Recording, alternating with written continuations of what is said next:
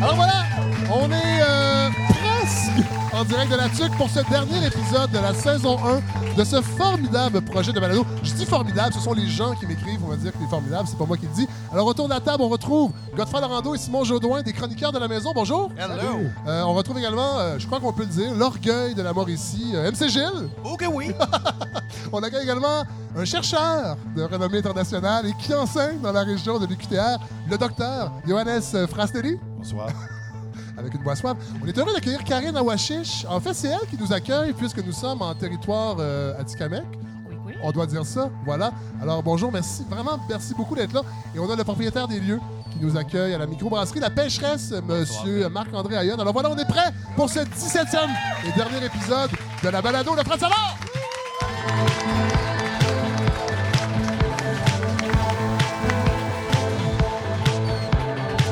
Ah là là, très heureux d'être à TUC pour, Yes. ter- ouais, pour terminer cette première saison euh, de la balado. Très heureux. heureux malgré les heures sombres que traverse le Québec depuis l'adoption de la loi 21 et la loi 9. Oui, je prends un ton un peu plus euh, dramatique parce que ça va très mal. Euh, vous avez sûrement vu sur les médias sociaux, hein, vous avez constaté que plusieurs choses euh, vont vraiment... C'est vraiment euh, des heures sombres. Comme par exemple que bien des gens viennent de découvrir la pratique du baillon à l'Assemblée nationale. Et vous, Simon Jaudoin, vous avez l'expérience. Vous savez que le baillon, c'est une pratique courante dans la politique québécoise. Je pense que les libéraux et les péquistes l'ont fait dans les 20 dernières années au moins 236 fois. Mais là, on dirait que cette semaine, tout le monde découvre cette odieuse pratique des baillons. Sur les médias sociaux aussi, cette semaine, on pouvait lire que depuis l'adoption de la loi 21, le Québec est redevenu une province fasciste, hein, euh, chose qu'on n'avait pas connue depuis le gouvernement d'Adrien Arcan dans les années euh, 40. Vous ferez des recherches à la maison, les amis, pour euh, Adrien Arcan. Euh, on pouvait lire ce tweet de l'ex-première ministre albertaine Rachel Notley, un jour triste au Canada, lorsque le racisme devient loi, Euh, rien de moins. Euh, on pouvait lire sur Facebook que les milices à chemise brune de Simon Jolin Barrette euh, ont déjà commencé à démanteler les mosquées et les synagogues pour voler les pierres et construire des nouvelles cabanes à sucre. Euh, le monde capote sur les médias sociaux. Je pense qu'il faut se calmer. La loi 21 n'empêchera pas les familles sikhs, juives, pentecôtistes, catholiques et musulmanes de pratiquer leur religion comme bon leur semble dans leur quartier et dans leur maison. Les familles musulmanes pourront mettre euh, même deux voiles sur leur fillette de 8 ans euh, si elles le veulent. Les libertés individuelles sont encore garanties euh, au Québec.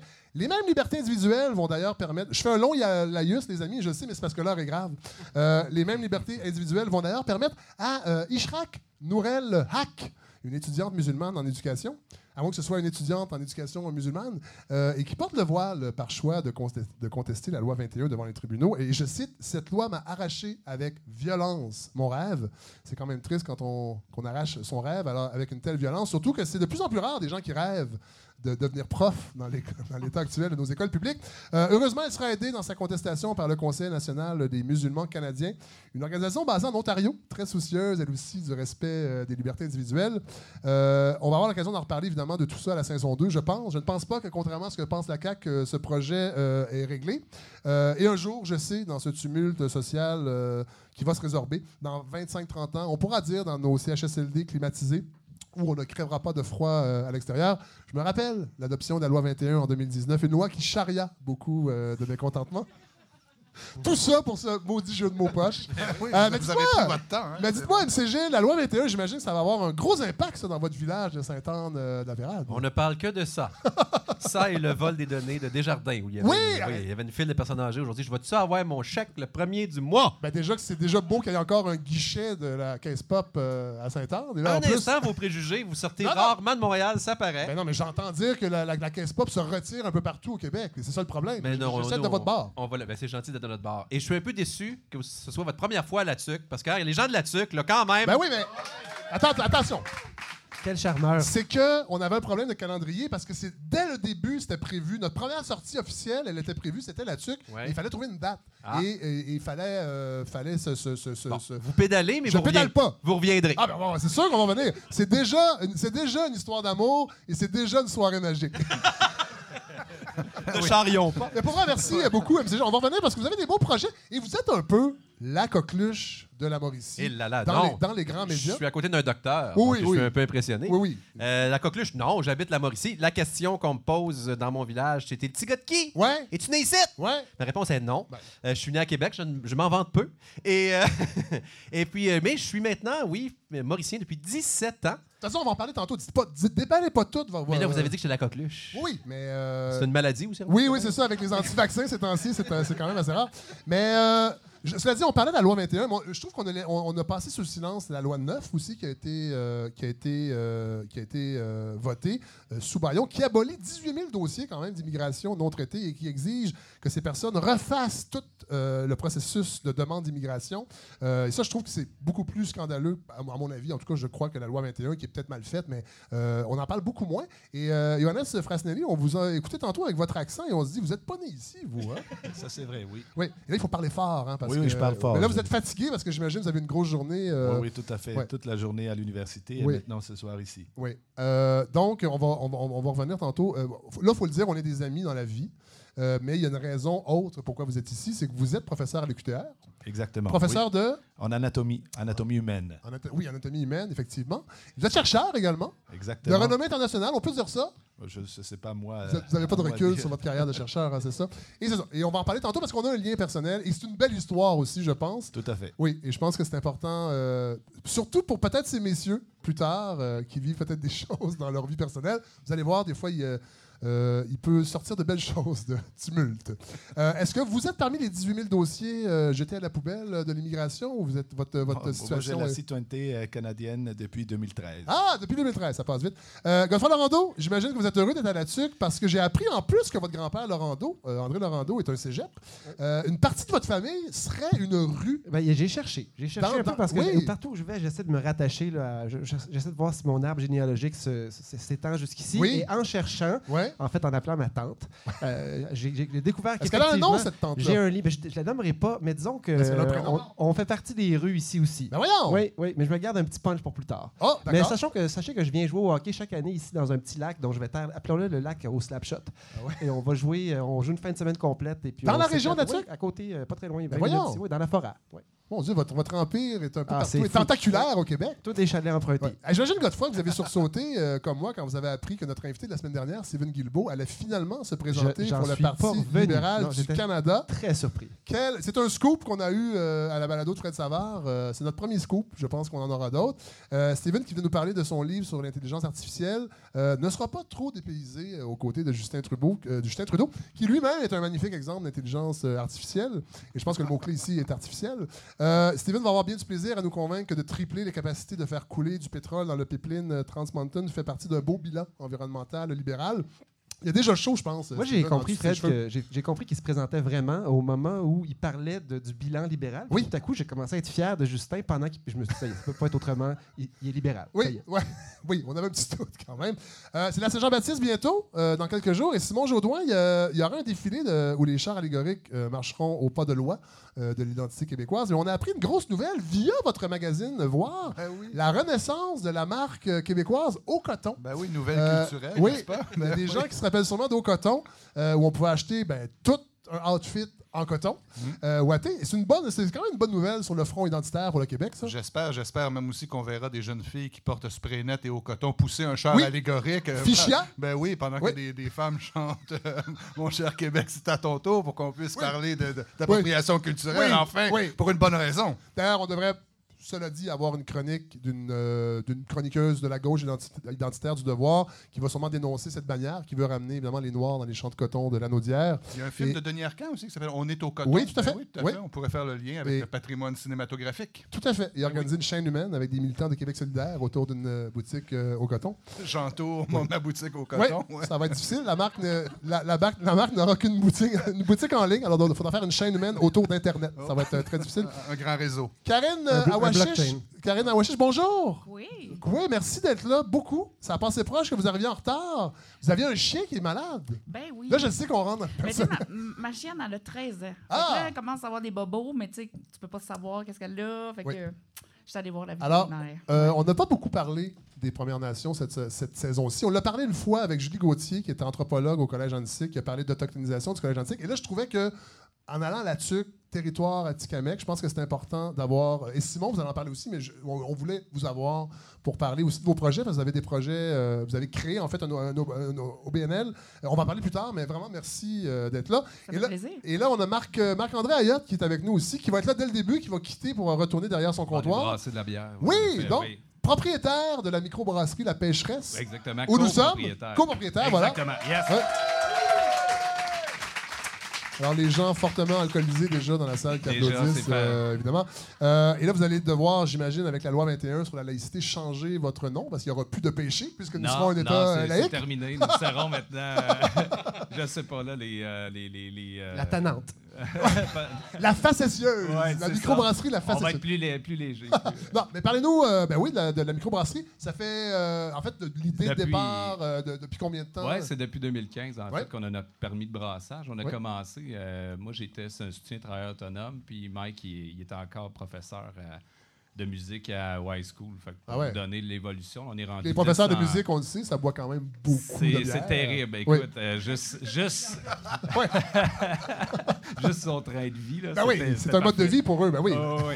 Puis, euh, ensuite, c'est- steak. euh, c'est ça, on a. euh, puis là, c'est ça, maintenant, on est, on est 10 employés. Euh, on, est, on, a, on a une entreprise florissante. Et là, on peut boire de- la bière sur place, évidemment, et vous brassez, des, vous, vous brassez vos bières pour la mettre en bouteille qu'on peut acheter dans les dépanneurs, dans les, euh, dans, dans les épiceries, Oui, c'est ça, 250 points de vente. Euh, C'est canette maintenant, on vient de switcher. Là. Ah oui? Oui, oui, oui. C'est mieux, ça? C'est mieux, euh, oui, c'est mieux, c'est plus léger, c'est plus facile, l'automatisation aussi. Et pour la planète? Pour la planète, euh, je, vous dirais que si. Parce que euh, c'est important. Si on recyclerait toutes les bouteilles 100% qu'on produit, Oui. là, là, là, ça serait meilleur la bouteille. Mais comme c'est pas le cas, Ouais. euh, la canette est une alternative euh, qui, qui, qui vaut, qui vaut le, son jalon. Puis on va en parler avec MC Gilles tantôt, mais il y a une espèce de mouvement, puis on va en parler aussi avec Simon, je pense, mais il y a un mouvement aussi, euh, toute, le- toute la bière, en fait, le fait de chaque région du Québec, il y a de plus en plus de microbrasseries. Et moi, je l'ai vu à Bécomo, entre autres, euh, il y a quelques années. Euh, on l'a vu aussi à Val-d'Or, un, un retour aussi des jeunes qui reviennent souvent. Je sais pas si vous êtes natif. Je de- suis Bon. natif.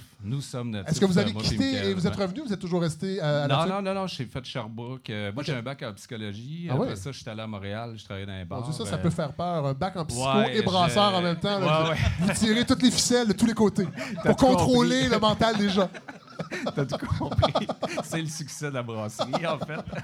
Mais c'est ça, il y a- y, y un retour euh, des jeunes souvent. Ben oui, mais c'est un véhicule exceptionnel. Ben oui, là. mais c'est Parce que c'est, on fait de la bière, mais on prend, euh, on est un diffuseur culturel. Oui. Après ça, on il, y a des, y a spectacles. Est-ce qu'il y a des Il y a spectacles des ici? spectacles Oui. ici, oui, c'est ça. On a, des, on a un partenariat avec le complexe culturel. Fait qu'on produit euh, Ah, des spectacles. les gens sont là, ici.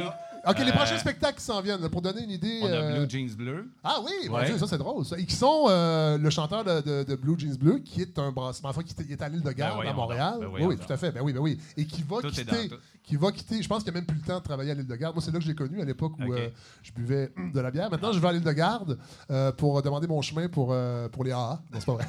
Il- non, mais il brasse du kombucha. Est-ce que vous brassez du kombucha ici? Euh, non, pas encore. Ça serait intéressant, ça. Oui, oui, oui, oui. On, on a fait, par exemple, euh, Quetzal, qui est à Shawinigan, Oui. a brassé euh, un brassin exclusif pour euh, Kirano Santé, qui est un magasin d'aliments naturels ici, avec la camerise du. Ah euh, ouais, ouais, qui pousse euh, euh, au lac à Beauce. Oui. Fait que c'est ça. Puis une bière sans alcool, éventuellement. Parce qu'il y a un marché. Là, je sais, je fais des blagues, je prêche pour ma paroisse, mais je veux dire. Oui, alors. et voilà, les gens. en fait, il y a deux ans. Ouais. Mais il y, a un mar- il y, a, il y, a une, Ah, il y a une recrudescence du- de, de- de la bière sans alcool. On Ah, le voit sur le littéralement. marché. Est-ce que c'est difficile pour un, un- un brasseur de Oui. J'imagine que oui. Hein? Oui, oui, extrêmement, parce que euh, il faut. euh, si, si, si on pasteurise, là, si on fait évaporer l'alcool, on va, on va tuer la levure. Puis là, ça va goûter. euh, Il faut mettre Des- du sucre. Ah, c'est compliqué. C'est vraiment compliqué. Ah ouais, hein? Ouais, ouais. Fait que, fait que y en a qui le font très bien. Il y a la Euh, bocale, entre autres, qui fait les ouais, deux. La bocale ouais, ouais, brasse de la. ouais. de- de- La de- découverte est très bonne, le bocal, c'est- sans alcool. Ah oui, vraiment. Ouais, ils font ouais. un bon boulot. Ouais, euh, dans- ouais. dans- Fait que non, c'est pas dans nos projets là, euh, pour l'instant. Mais, euh, vous allez y venir, vous allez voir, vous allez avoir de la pression éventuellement parce que les gens finissent par comprendre, se choisir, devenir de meilleures personnes et vouloir cheminer là-dedans euh, pour de nombreuses années. Alléluia. oui, c'est ça. Ben, merci, merci beaucoup, Marc-André Aya, de nous accueillir. C'est Ben, un, endroit formidable. Les gens sont là. Merci. Je pense qu'on va avoir bien du plaisir ici à cette balado. Bon, Ah, voilà, il est parti. Je pense que la, la console a pris deux pintes avant l'émission. est un petit peu euh. Alors, MC Gilles, on va y aller tout de suite avec vous parce que vous êtes, euh, vous êtes la vedette ce soir euh, autour de la table. C'est vous, mon cher frère. Et j'aime pas ça. Moi, je veux, je, je veux pas que cette balado tombe là-dedans, là, invité de la vedette. Non. Mais c'était un naturel de vous avoir ici pour, pour, pour, pour aller euh, faire une balado en Mauricie. Vous n'êtes pas de la tuque, donc, du tout, même, hein? Non, mais c'est ma bière euh, Oui. préférée, et Oui. sans face, parce que j'ai un petit commerce, moi, maintenant. J'essaie Oui. d'élargir mes horizons. Et à Saint-Anne-de-la-Pérade, on n'a pas grand-chose à part le poisson des chenaux. Moi, ça dure un mois et demi, euh, l'hiver. Et j'ai décidé d'ouvrir un petit magasin qui devait seulement être saisonnier durant le poisson des chenaux. Et finalement, principalement à cause ou euh, par la faute de la pécheresse, parce que cette année, j'ai un permis d'alcool maintenant. Et je vends la micro du coin. L'objectif, c'était de vendre la micro dans Mauricie. Et là, j'ai des habitués, ce qui fait que des gens qui viennent, puis euh, j'ai un- une personne qui ne boit que de la Miss Ghost, j'ai une personne qui est Ah, une ouais. bière ici, là, Ouais, ouais. euh, qui est- quelqu'un qui ne boit seulement de la Mr. Coffee, quelqu'un qui boit seulement de la Wayagamac. Ouais. Donc là, je suis pogné pour rester ouvert. Euh, je me mettrai pas riche avec ça, Non. mais euh, je rencontre des gens. Bon. Et je Mais là, on va trop vite. On va en parler. Je va voulais trop pas en parler. Oui, parce qu'avant, moi, je, étape par étape. je veux savoir le déclic. Oui. Vous êtes dans le jet set montréalais. Ah, arrête donc. Et Je compte ça, je m'en moque. Je le sais, oui, mais bon, on s'en moque, mais on, on est dedans en même temps, fait que c'est comme, euh, bon, Ouais. c'est le Faut serpent être qui... dedans pour s'en moquer. Ouais, c'est ça, le serpent mange Vous vous chacun. en moquez aussi, monsieur Oui. Mais c'est le déclic est où? De, de décider de s'installer il y a 17 ans? Ouais. Ouais, à Euh, Saint-Anne-de-Bérade? Bonne question. Écoute, à l'époque, je gère CISM. Parce que vous n'êtes pas du tout natif de Saint-Anne non, Non, plus. je suis un gars de Québec. Ouais. Euh, mes Désolé, désolé pour vous. Je suis désolé. j'ai, quitté, j'ai compris. Oui, vous, avez vous, vous êtes sauvé, comme on dit dans le Oui, mais j'étais un bizarre. Déjà, à Québec, être un bizarre, c'est, c'était différent, c'était pas facile. Euh, donc, moi, je gérais Chiz, la radio de l'Université Laval, n'est-ce pas, que, que- que j'ai cofondé. Et après, je suis à la CISM, qui est la même chose, Ah oui. l'Université de Montréal. Euh, est un peu mon alma C'est mater. Ben, Vous, c'est C'est Fou à Trois-Rivières, that. De, de Montréal. Et euh, ben, c'est bien beau la ville, mais moi, mes grands-parents viennent du Témiscouata. Et tous mes étés, je les passais là-bas. Euh, tu sais, ferme à grandeur humaine. On verra plus ça. C'est-à-dire qu'on mangeait le cochon avec qui on s'amusait. Oui. Puis, euh, on avait ramassé. J'ai vu des poules courir, même s'ils étaient mortes. Puis Ben oui. de même. Ben ben. Et puis, je voulais revivre ça un petit peu. Fait que, fait que moi, j'ai un ami agent des meubles. euh, puis, il m'a dit, toi, tu sais, soir de brosse. Mais, mais tous mes projets, ça fait toujours par un soir de brosse, ouais. dont mon magasin, dont être ici, tout ça.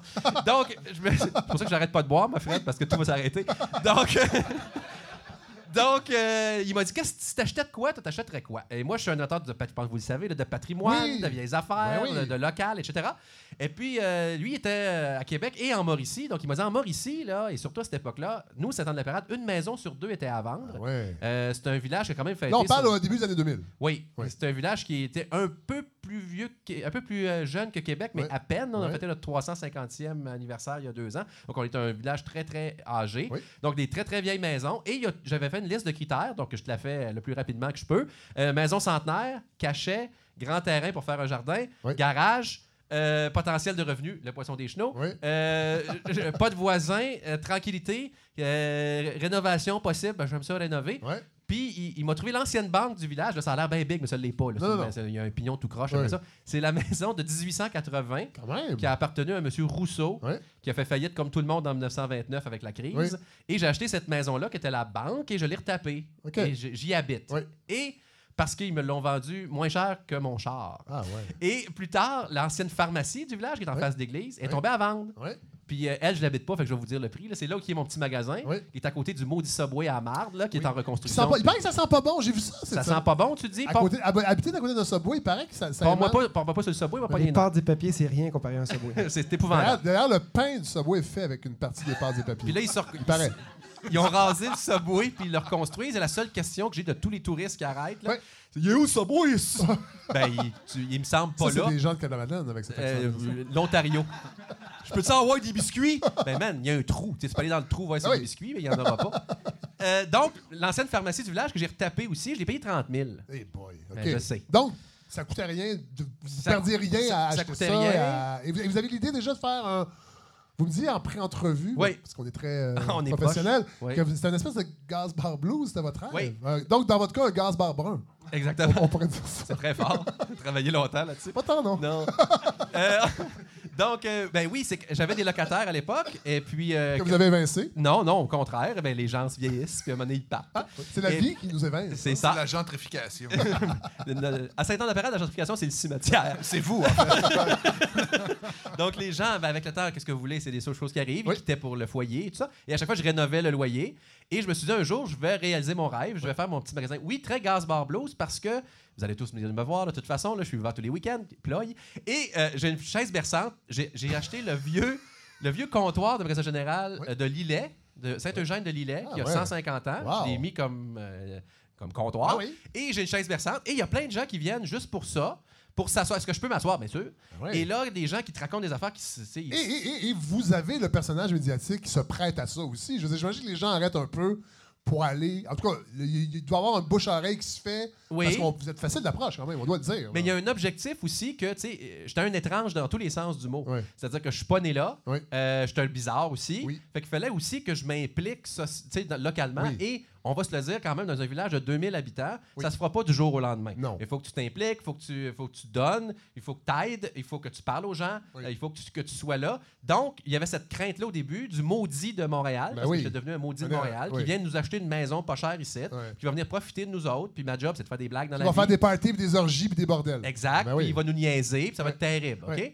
Euh, donc, je suis allé en étape. OK? La première étape que j'ai faite, c'est que j'ai fait- à chaque fois que je faisais un quiz, je, parce que nous, on n'a pas, on- on- quand on gagne dans des quiz, on euh, on garde pas l'argent, on le donne à une œuvre de charité. Ben oui, donc, je donnais de l'argent à l'œuvre. Oui. Puis dans le quiz de Joël Legendre, là, Oui. euh, les pastilles, Qui là, ça?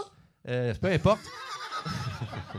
Vous l'avez toujours pas évité d'ailleurs. C'est- Paquet voleur, je m'en Ah! vais- vais-tu pas gagner 75 000 toi, chose? Wow! Parce que derrière, derrière le cave, il y a une- un Oui, minimum de ça. culture, Ben oui, culture- ben, culture ben, générale.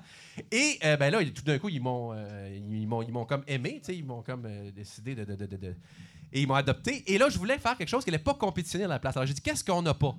Qu'est-ce qu'on n'a Oui. pas en parade? Oui.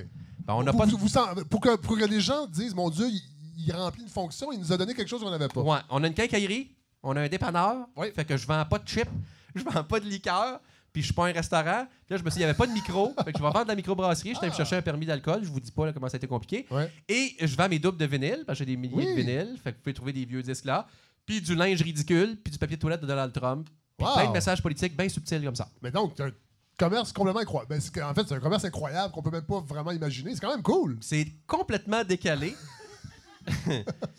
vous dire l'argent que je fais avec Ouais. ça. Non, ben, Mais pas du tout. C'est ça non. qui est très drôle. Mais, j- ben, regarde, juste, j'aime l'humain et tout ça. Et juste, par exemple, la gang ici, j'arrive, puis tu sais, euh, la première personne qui m'a salué en arrivant, c'est le livreur Ouais. qui vient me porter ma bière, Ben oui. tu sais, à toutes les semaines. ben oui. Puis lui, il s'assoit, puis on jase. Ouais. Puis là, on a des jokes. Tu sais, t'es- c'est que ça aussi s'impliquer dans un milieu, tu sais, Ouais. c'est de devenir chum avec le monde, Tout à fait. puis d'écouter. les- Et là, tu comprends qu'est-ce qui se passe à la tu comprends qu'est-ce qui se passe en Mauricie, c'est quoi nos enjeux. Il faut créer une communauté. Tout à fait. Et puis, on a à peu près tous les mêmes enjeux. Euh, les jeunes vont étudier, comme on a vu tout à l'heure, la copropriétaire ici. Ils vont étudier. Certains reviennent, certains ne reviennent pas.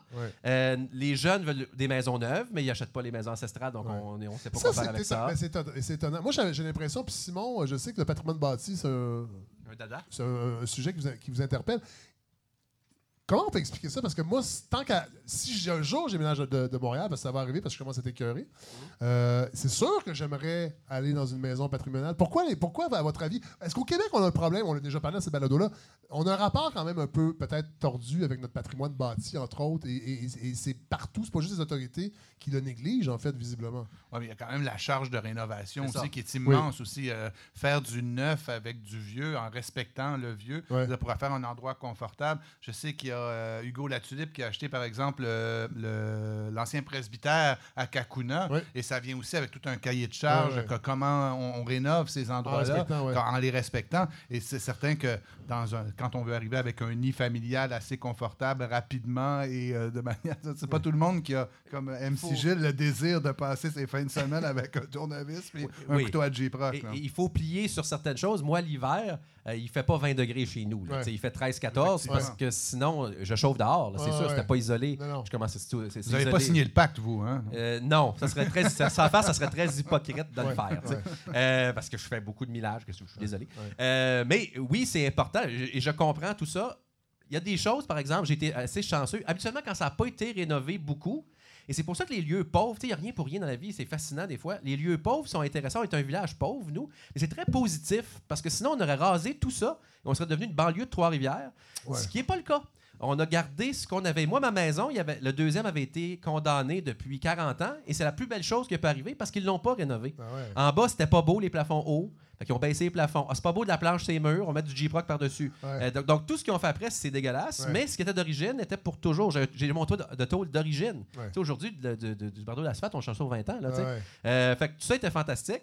Et puis, euh, puis, puis là, ce qui est arrivé aussi, là, ben là, pour arriver à ton affaire, pourquoi tu es là et tout, ben, c'est sûr que dans notre métier aussi, il faut brander des affaires. Oui. Et j'ai vu qu'en Mauricie, beaucoup de monde brandait Fred Pellerin, tu sais, qui Oui. est le euh, fier Puis si on ne pas farfadet, c'est peut-être une offre qui Oui. peut-être peut moins nous Mais intéresser. la plus belle chose qui est arrivée, c'est qu'il a connu un immense... En tout respect pour Fred Pellerin. En là. tout respect Ah pour oui. les lutins. Oui, oui. Euh, c'est qu'il a connu un, un- un succès phénoménal mondial. Et si vous voulez avoir Fred Pellerin qui vous parle de la Mauricie, ben vous allez l'appeler, puis il va dire on est dans le jeu, on peut Ah pas. Il y a ouais. mon frère qui est disponible. Puis là, après ça, il m'appelle moi. Ouais. Moi, je allé direct à vous. par Ben, vous êtes gentil. Oui. Euh, parce que c'est sincèrement un coin merveilleux. Oui. Vous le voyez ici. Là, Oui. Et tout le monde, pour une Ah. raison que je ne comprends pas, vont dans les Laurentides, C'est ça que j'allais dire. Un peu méconnu, un peu sous-estimé. en fait. Totalement. Ouais, La belle d'à côté, les Télétours. Mais c'est vrai, Ouais. on n'est pas loin, on Ouais. n'a pas de trafic. c'est vrai. Si vous partez de Québec ou de Montréal, euh, venez en Mauricie, ça va prendre une heure, deux heures, trois heures Ben, si vous êtes dans le parc ou ici. On n'a pas besoin de prendre c'est pas loin. la STI de 15, Exact. qui est toujours bloquée. On ne l'apprend jamais pour venir ici, c'est extraordinaire. Et c'est pas fake. C'est-à-dire que les- Ouais. c'est le vrai monde de la place. Oui.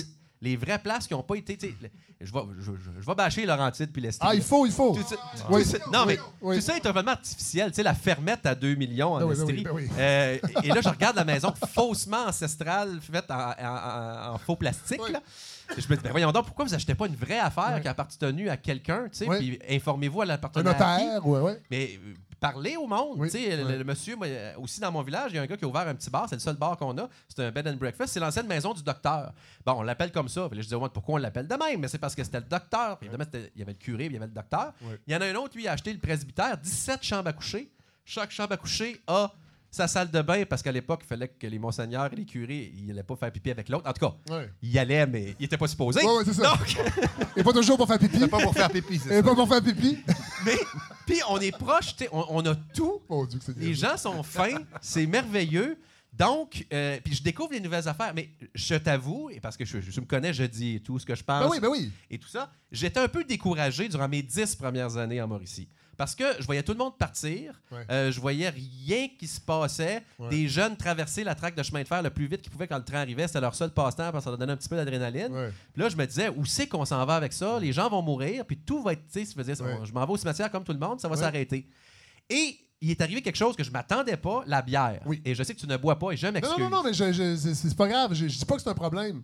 Non, mais, mais par contre, parce que moi j'ai arrêté Mais- puis je reconnais. mais là où je suis d'accord avec, avec toi, tu sais, là, maintenant qu'on a fait. Parce que là, moi, dans mon coin, là, on est en train d'en ouvrir une partout. là. On en ouvre une à Saint-Anne-de-la-Pérade cette année. Il y en a une à Saint-Casimir, qui est le village voisin. Euh, Saint-Stanislas, ça s'appelle le presbytère parce que c'est au presbytère. Euh, Sainte-Tech, il n'y a pas de micro, mais qui est en train d'exploser. Puis Il y a un restaurant mexicain à Sainte-Tech, qu'est-ce que c'est ça, cette affaire-là? Euh, Saint-Tite, il y a à l'affût, qui est rendu avec plus d'employés que le festival western de Saint-Tite, Ah, qui, soit dit en passant, est commandité par Molson. Ah, Parce que c'est le festival Course, alors qu'ils ont une micro dans la place qui engage plus de monde. Moi, j'ai le droit de le dire. Eux, Oui. ils n'osent pas, pas faire de peine à leurs gens. Ben on non. vit dans un village. Moi, je le dis, ça se fait pas. vous J'enchaîne. avez raison, MC. Vous êtes en colère. Et Je suis en colère. Ouais. Et il y avait.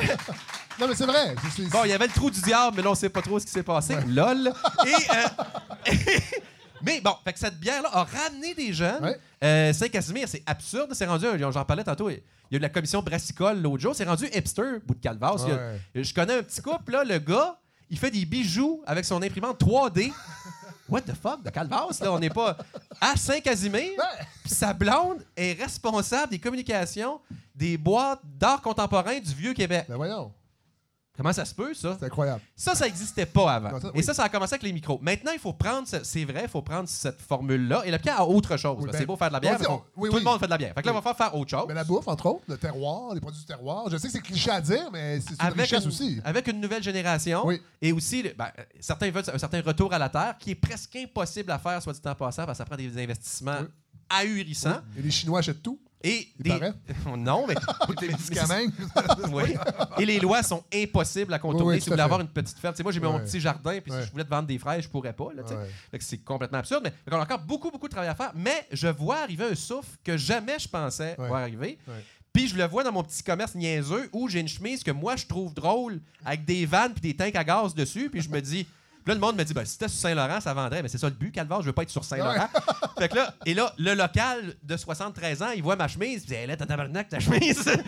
Mais le jeune, lui, il dit c'est bien drôle, ça. Puis là, je me dis, ah, ça n'existait pas, ça, quand je suis arrivé. Ouais. Et là, on est en train, oui, de recréer ça tranquillement.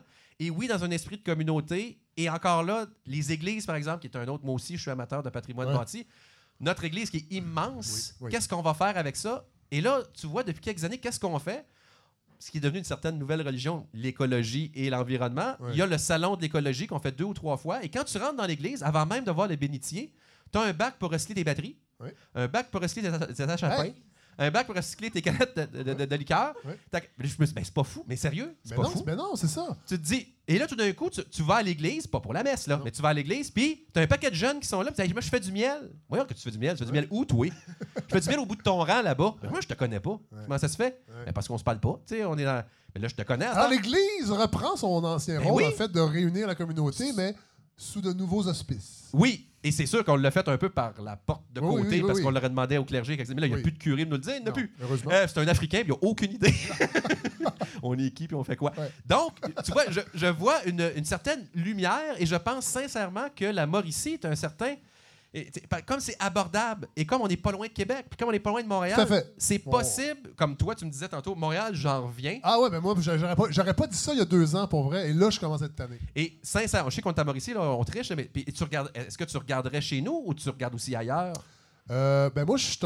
J'ai, habité dans les cantons de l'Est plus jeune, alors c'est sûr que j'ai mes repères là-bas, mais je Mon, fais- moi, mon je, Foglia, toi? je, je laisse la vie euh, m'amener où j'irai quand je serai prêt, mais là, j'ai pas les moyens de partir à Montréal et je peux pas. De toute façon, là, le- ma, ma configuration familiale fait que je pourrais pas Ouais. pour l'instant, mais éventuellement, c'est sûr. Bon, que ben, je vais commencer à t'envoyer des projets. Oui, Et ce que ça se passe, c'est un projet, sans blague. Oui.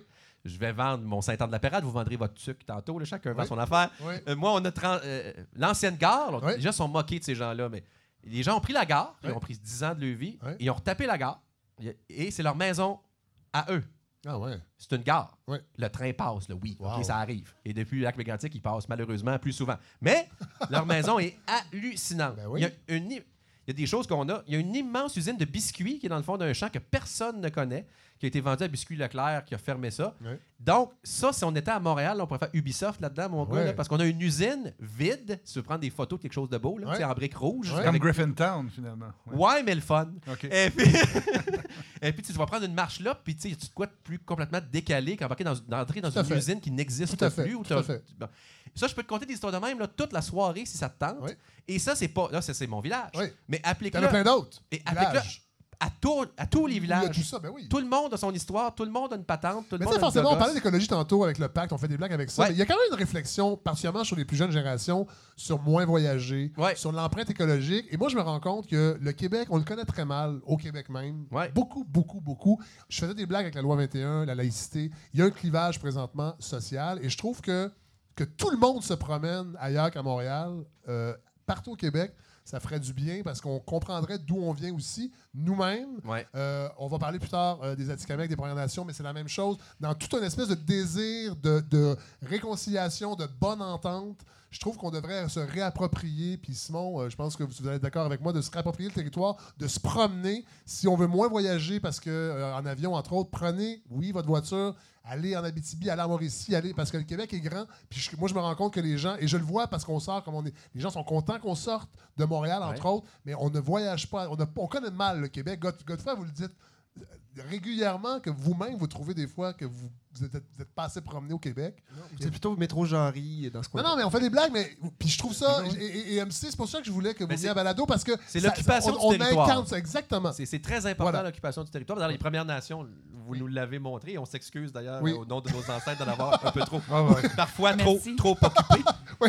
Quand on regarde la carte d'ailleurs, Oui. on, l'occupe. euh, euh, mais mais c'est- c'est- oui, et le défi du numérique aujourd'hui, tu sais, quand j'entends à Montréal le, le- le virage numérique, tu sais, Ouais. Radio-Canada nous casse la tête avec leur, Ouais, virage numérique, mais le virage numérique, ça devrait être ça aussi. Oui. Que si moi, je peux, euh, si je veux travailler ici, Oui. parce que moi, me me demande dans mon petit magasin encore, là, fait, pourquoi tu restes pas ici tout le temps? Parce que moi, j'ai ça, j'ai coupé en deux. De septembre à mars, je suis toujours à Montréal parce que je travaille 7-7. Oui. Et de mars à septembre, je suis toujours en Mauricie.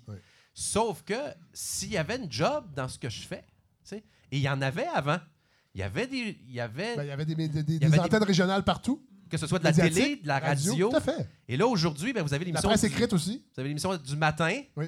réseau après. Euh, je ne vois pas comment vous faites, mais je vous trouve très, tous très gentils ici d'endurer la circulation sur les réseaux que vous avez ici, puis ils vous Ouais. disent que le pont Champlain est en construction. Mais qu'est-ce que vous pouvez vous en sacrer? C'est à trois heures de ouais, char. Tout à fait. En, en plus, on a mixé les réseaux. On- Ouais. On, a mis la Mauricie avec l'Estrie. Alors souvent, on est à Sherbrooke. Mais la beauté de la chose, la beauté de de la chose, c'est que maintenant, même à Montréal, ça prend trois heures aussi pour sortir au pont Champlain. Alors, on est tous un peu égales dans tout ce bordel euh, Oui. routier. Mais un jour, on va en convaincre plus. Et, et c'est sûr que j'ai des amis, oui, très Québec solidaire, et des amis très, je m'excuse de généraliser, là, mais Mais non, mais non. Euh, et, et- et très qui me disent, ben justement, oui, mais tu prends ton char, ça te prend une heure et demie à aller là. Oui. Et je vais vous dire pire que ça, et ça, je l'ai entendu deux fois. Euh, regarde, c'est à la Saint-Jean, fin de semaine, là, je vais faire. euh, moi, je fais des feux dehors, puis de mes amis qui refusent de participer parce qu'ils disent que ça réchauffe la planète. Ben voyons. Puis là, à un moment donné, j'ai le goût de leur dire. C'est parce que c'est un peu absurde. Parce que. Et, c'est difficile à expliquer, mais. euh, tu sais. quand je jette quelque chose à cette tente de la Pérade, Oui. c'est moins grave qu'à Oui. Montréal. Oui. Parce qu'il y a 3 millions de personnes. Oui. Et, et- et au Canada, on est 33 millions de personnes. À, à Toronto, c'est. Donc, ce sont des enjeux autres. Oui. Mon monsieur, là, qui, qui, qui, qui, qui- qui a le moulin, là, qui vendait de la bouffe à l'époque, de la nourriture pour les animaux, qui maintenant vend des 2 par 4 puis des Le ministère de l'Environnement est débarqué parce qu'il y avait une tank à gaz, lui, à pompe, où il Oui. tankait son tracteur, puis il respecte pas énorme. Oui. Mais je veux pas être plate, là. Mais dans le trois pieds carrés, dans le fond de son champ, là, où il y a un peu de diesel qui est tombé à terre, ça n'a pas beaucoup d'importance. Tandis qu'à Montréal, oui, on pollue beaucoup, beaucoup. Ben il y a oui. beaucoup, beaucoup trop de monde. Si tu vas à l'Assomption puis que tu vas travailler tous les jours au centre-ville de Montréal, Oui. tu as un problème. Oui. Toi, tu pollues. Toi, ça fonctionne pas. Et moi, si on me donne l'opportunité, moi, de toujours être à la campagne, oui, je vais le faire. Mais actuellement, non, on ne me le donne pas. Fait que tout ça pour vous dire qu'on est nous aussi conscients en région de Ben toutes ces affaires-là. C'est juste que, euh, tu sais, nous, l'été, là, euh, le, le- le- le mercure, il restera pas à 28 degrés là, le soir. Il va- Non. on n'a pas de béton. Non. Donc, tant mieux pour nous, il tombe à 12. Oui. Le terre climatisé, nous autres, on ouvre, la- on ouvre le châssis. Bon. C'est pas beau, ça? Fait que dites au monde que c'est beau, ça. Oui. Puis si à la gang, Je pense vous- que les gens vous entendent, MC. si vous venez tous nous rejoindre chez nous, ben on va le changer, le monde. Ouais. Et sans farce, Ben oui. à l'échelle humaine. Regarde, mais j'en ai fait des choix que toi, Fred, tu sais, ailleurs, là, on les nommera pas. Oui. Et puis, non, non, mais as-tu vu, c'est pas des farces, tout à l'heure, là, as-tu vu les gens quand ils étaient arrivés? Ça va, tout le monde s'est présenté. Oui. Tout le monde dit qu'est-ce qu'ils faisaient ici? C'est vrai. Euh, Oui. On peut-tu comparer, sans farce, je peux-tu comparer avec d'autres euh, d'autres shows? Vas-y, vas-y. Radio-Canada, je m'en vais à un show à la télévision. Y a-tu quelqu'un qui se présente, qui vient Non. dire bonjour? Pas en tout. Tu viens d'où? Tu la recherché, ça va dire euh, dans trois. Ouais. Non, mais oui, tout à fait. Tout à fait. Alors, euh, Mais changeons l'humain oui. Mais et la euh, région change l'humain. ce Voilà. sont des, des propos qu'on entendra très peu à Radio-Canada de moi et de MCG, parce qu'avec ces propos. euh, Mais, mais Radio-Canada. mais c'est vrai. Radio-Canada, là, je sais, je, je suis allé partout. À cause d'Infoman, je voyage partout. Je me suis ramassé à Grande Prairie. Oui. Ça, c'est le Rouyn-Noranda de l'Alberta. Oui. J'ai travaillé là, moi. C'est quelque chose, hein? Il y a plus de pick-up qu'il y a de monde. Et puis, et euh, bon, évidemment, c'est les, les, les, les- là, les sables bitumineux et tout, et tout, et tout. Les grandes richesses du Canada. Peu importe, il y a quelque chose quand même de grandiose dans la plateforme de Radio-Canada. Je peux, au bout du monde, parce que Oui. je suis vraiment rendu au bout du monde, écouter la radio francophone de Radio-Canada, Oui. euh, la radio française de Radio-Canada, la première chaîne, la deuxième chaîne. Et je me suis dit, je vais toujours bien l'écouter. Oui. Fait que je l'écoute. Et l'animateur à la radio dit Ce soir, au coin Rachel. Et, et là, j'ai compris. Mais qu'est-ce que je sais? C'est au coin Rachel Papineau, à Grande Prairie. Ouais. Ouais. Comprends-tu? Non. Ben, ouais, ben, oui, je comprends, mais oui, j'ai- oui. Et écoute, Mais ça coûte cher, ça coûte je cher. ça- non, non, ils ont- ils l'infrastructure, mon homme. Ils ont déjà ouais, toutes mais- les antennes. Je pouvais le pogner là-bas. Ben, oui, je sais bien. Qui- il faut qu'ils parlent de leur secteur. Par chance, je suis un anarchiste et on finit toujours par gagner. Oui. Les radios locales, par exemple, gagnent parce qu'ils Oui. parlent de leur monde. Tout à fait. Tu sais, Catherine Godreau, avec qui je travaille au 106.9, Oui. est rendue numéro 1. pourquoi elle est rendue numéro 1? Parce qu'elle a Montréal, Québec qui rentre d'en face avec. Mais j'ai dit, si tu fais le même sujet qu'eux, ça ne marchera pas. Parle de ce qui se passe ici, le nouveau maire.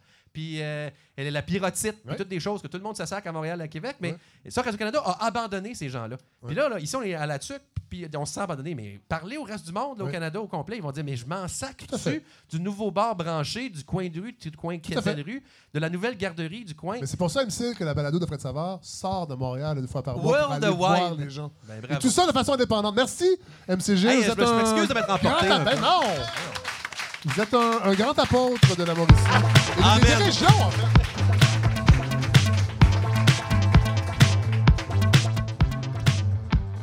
Euh, si je peux euh, suggérer aux gens, tant qu'à aller à Saint-Anne-de-la-Pérade, arriver par le chemin du roi, que j'ai fait il n'y a pas si longtemps, c'est- magnifique, vraiment. Moi, je me... Surtout entre Québec et. Oui.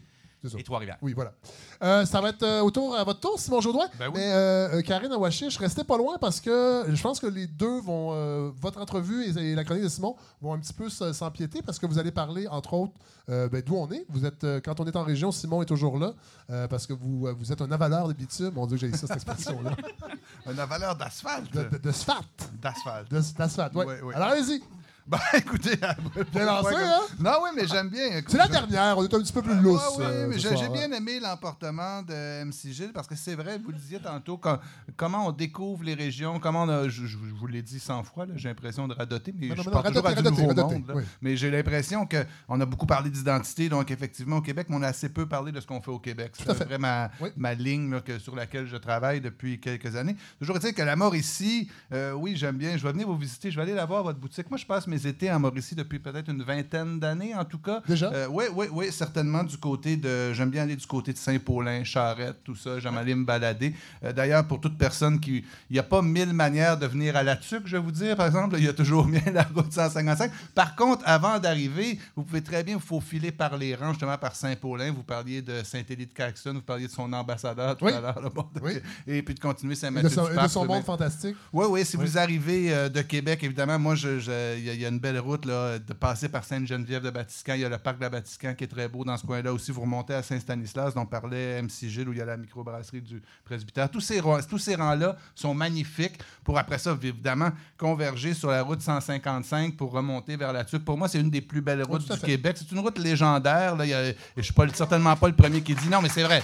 Et, et moi, à chaque fois que je monte au lac Saint-Jean, euh, je passe par la 155. Je me suis déjà fait traiter d'amateur par des gens. Je me disais, pourquoi tu passes par la 155? Mais parce que c'est plate passer par le parc des Laurentides. totalement, La ben oui. 155, c'est magnifique. Et c'est, je la trouve émouvante, moi, cette route-là. On va commencer par un peu de philosophie du territoire, si Ah, vous le voulez allez- bien. Oui, je la trouve quand même assez émouvante parce que d'abord, c'est cette- toute, toute cette force de rivière-là. Je, je- je me prends toujours à penser les premiers euh, explorateurs qui sont arrivés évidemment par la voie maritime, euh, par, par le fleuve, qui ont commencé ensuite à remonter le Saint-Maurice. Vous savez, ces Français qui trouvent que le Lot est une grande rivière ou la Ah ouais. alors que quand ils sont arrivés là, ils ont dû se dire, mais ma foi du bon Dieu, dans quoi est-ce qu'on s'est embarqué, justement? De regarder cette magnifique rivière avec les falaises de l'autre côté. Et toujours cette question, mais qu'est-ce qu'il y a de l'autre côté de ces falaises-là? Parce qu'on roule, on, est, on, on trouve la rivière magnifique, mais vous regarderez une carte euh, géographique, et je vais y revenir à ça, mais vous Ça, est-ce qu'on a ça sur un téléphone euh, cellulaire, Ben, une carte géographique? ben, vous pouvez prendre parlez le- le, Google le, le Maps, papier, là? le papier, mais prenez une carte du Québec et regardez grosso modo, regardez bien la route qui longe le Saint-Maurice, justement, la 117 qui sera en Abitibi, Oui. nous sommes allés, et regardez la route au nord qui, euh, qui est la route de Chibougamau qui relie l'Abitibi au lac Saint-Jean. Regardez bien le, le- le territoire Oui. qu'il y a là. Je vais revenir sur ce Oui. territoire-là, mais cette zone qu'on n'a à peu près pas explorée, on monte dans les Laurentides, comme disait M. Gilles, on monte au lac Oui. Saint-Jean, on va en Mauricie, mais il y a là tout un, un lieu forestier qui est riche en géopolitique et en actualité. Je vais y revenir. Toujours est-il que la, la rivière elle-même, ici, je trouve qu'elle évoque beaucoup la notion d'énergie sur le territoire. Évidemment, euh, on n'a qu'à penser à la Shawinigan Water and Power, qui était la première compagnie, ou en tout cas une des premières compagnies d'hydroélectricité, une des plus grandes au. Québec, qui a été nationalisée, justement, avec Oui. la nationalisation de... Sauvagement, de par René. Ben oui, ce, ce- ce- ce- ce fasciste bien connu. non, non, ben, alors, Ah on déconne, mais Ah donc c'était quand même cette idée de force hydroélectrique. Et, c'est aussi le berceau de l'industrialisation du Canada, ici, la Mauricie, avec les forges du Saint-Maurice, première transformation métallurgique, et aussi la rivière comme force de transportation du bois. C'est un moyen de transport. Donc, je la trouve émouvante, cette rivière-là, de voir tout ce qu'elle signifie, le- tout ce qu'elle a pu apporter comme développement et qui a participé, si vous voulez, à- au développement national du Québec. Et je vais revenir aussi Oui, sur la que, notion oui. de nationalité dans quelques minutes, justement. Donc, ce fameux Et territoire... on pourra entendre Karine Awashi Oui, je suis assez sujet content aussi, que. Karine soit là parce que je m'aventure dans un, un- un- un sujet qui me passionne, mais que je ne connais pas tant que ça. Les occasions de rencontre comme on a ce soir ne sont, sont pas fréquentes pour Oui. moi dans Villeray, là, si vous voulez. Mais c'est- c'est- cette idée de ce territoire-là, qui a un nom, c'est le Nitaskinan. C'est ça. Exactement. Et on l'a déclaré souverain en 2014, les Atikamekw, dans la foulée de l'élection de Constant Awashish. Constant Ouachi, c'est un jeune chef atikamekw qui est né en 1981. Il est Ah ouais. plus jeune que moi. Oui. Il représente la relève, l'espoir, si bien qu'on l'a nommé le Obama des Premières Nations à l'époque. En tout cas, dans, dans les médias, c'est comme ça on en parlait. Et dans la foulée. Est-ce qu'il va envoyer de- des drones au Pakistan lui aussi? J'espère que ben, on, non. pour- non, ben, écoute, on pourrait en discuter, j'aimerais, mais, mais il y a tout cet effort-là qui a été fait. Ça, ça a été, euh, bon, dans la même, en, en même temps, il y avait les Chilcottins au- en Colombie-Britannique qui avaient obtenu un jugement pour les Premières Nations pour obtenir le droit ancestral sur leur territoire, vous Oui. comprenez? Et, et donc, on avait reconnu que malgré le fait que c'était de tradition orale, qu'il n'y avait pas de traité, que la- les traces écrites n'étaient pas gardées, on reconnaissait la notion d'ancestralité, de quelque chose qui nous venait des ancêtres et qui donc nous appartient et qui donc, ici, nous sommes Bon. souverains. Là, je vous arrête, Simon. Karine, vous êtes là. Est-ce que, ce, que Simon, ce que Simon dit est vrai, là? J'étais très à l'écoute. Oui, oui. euh, en, en date, c'est vrai. Non. Ben, je veux, après ça, on pourra discuter de tous les tenants et aboutissants de toutes, euh, de, de toutes ces questions. Simplement qu'on a beaucoup parlé des Premières Nations depuis quelques années, notamment avec le rapport Vérité-Réconciliation, le dernier rapport sur les femmes euh, disparues, assassinées, autochtones. Et à chaque fois qu'on parle de parler de nation à nation avec les Premières Nations, justement, à chaque fois qu'on parle de reconnaître, de réconciliation, il me semble qu'il manque toujours ici la question de territoire et d'exploitation des ressources. Comme je vous ai parlé tout à l'heure de comment la rivière Saint-Maurice avait participé, comment le territoire avait été Oui. vecteur d'une naissance industrielle, d'une appropriation de ressources. Je me dis, pour être une nation, il faut que tu puisses dire, j'habite ici. Si tu viens chez nous, voici combien ça coûte, j'ai quelque chose à te vendre, voici, paye-moi. Si c'est pas ça, si c'est tu es toujours en, en état, comment dire, d'être euh, euh, attaché à une autre puissance, ben, c'est difficile de dire qu'on parle de nation en nation. Et je voyais là, ici, ce territoire-là, qui a été revendiqué. Pour le meilleur et pour le pire, on pourra en discuter. Je vais vous avouer que je connais pas non plus les... La TUC fait partie du territoire, alors euh, Oui. bienvenue chez vous. Oui. Euh, ça ça s'étend entre l'Anaudière, C'est immense. Euh, dans le coin de Batiscan, justement, jusque un peu la rive sud. Oui, là, oui, la, les. Laurentides jusqu'au suis en réservoir. banlieue. Ben ouais, juste en banlieue. Mais, ben, en tout cas, il y a cette idée-là que je trouve intéressante. Donc, c'est- et, et oui, c'est un grand territoire. Euh, Ça va, jusqu'à- on monte les Laurentides, le réservoir Bascatang, tout ça, jusqu'en Abitibi.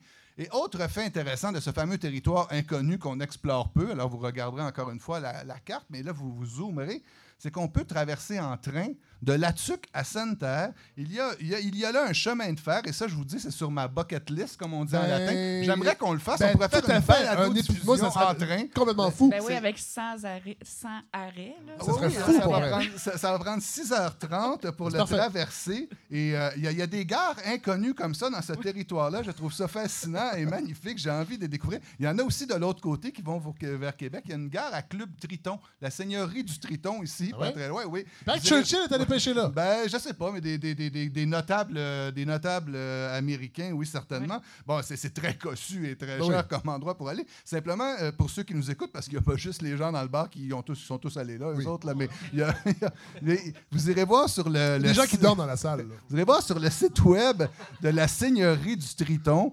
Pour, alors, il y aura la, la section pour nous joindre ou comment s'y rendre. Et allez voir. Et, le- et le- et- et dites- si vous dites Simon Jaudoin, vous avez 25% de rabais sur la location d'une chaloupe. Ben j'ai- une question rapide. C'est vrai qu'on peut lever la main et dire je veux débarquer ici? Oui, C'est vrai, ça? ben oui. Parce que le territoire faut- est grand. Puis Puis si tu vas embarquer, t'es mieux d'être de sur le lever la bord main de la traque. parce que sinon, il Donc, c'est vraiment voit pas. Ben c'est ouais. faire du pouce, là. Ouais, mais ouais, en train. carrément. C'est fou, c'est Ah, dans il y a notre pays. ben il y a des gens qui embarquent avec des canaux. C'est vrai, c'est fou. Ah oui, c'est des choses qu'on ne connaît pas, mais vous savez, là, vous savez, c'est 80 000 km carrés. là.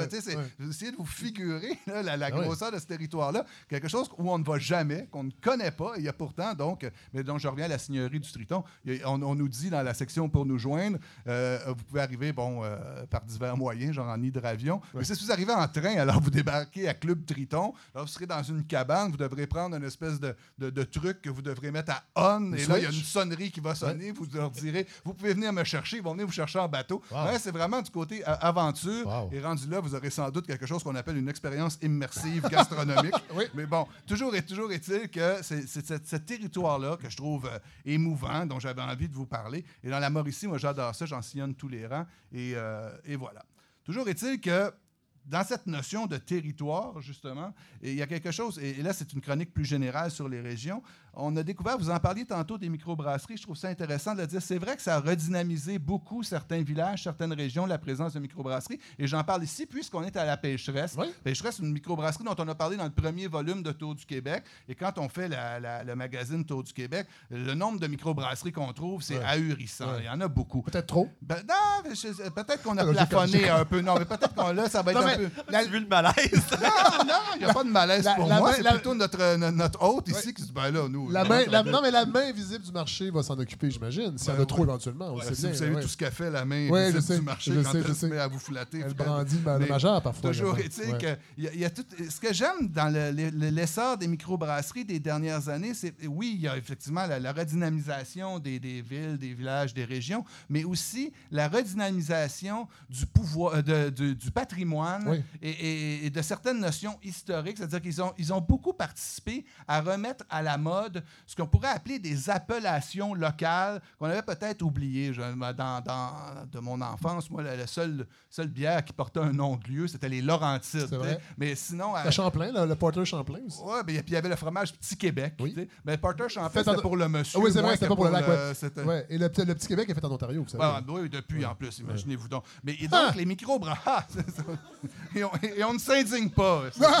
pas assez. Ouais, ouais. Mais, mais La donc, CAQ ici- devrait s'occuper de ça avant regardez ici, à la microbrasserie La Pêcheresse, on, on brasse la bière, la Weyagamak, euh, qui est le nom du lac, mais aussi le nom de la fameuse papeterie Kruger ici. Qui, donc, on a nommé un lieu. Alors là, il dit, quand on s'achète cette bière-là, des gens vont venir ici, qui sont des, des gens de passage, Oui. goûtent une bière, découvrent aussi le nom d'un lieu. à l'affût, ici, en Mauricie, je veux dire, en passant, il y a un berceau de microbrasserie, vous en avez parlé, en Mauricie, qui est assez hallucinant. Mais à l'affût fait la même chose avec la Batiscan, la Mekinac, la Matawin.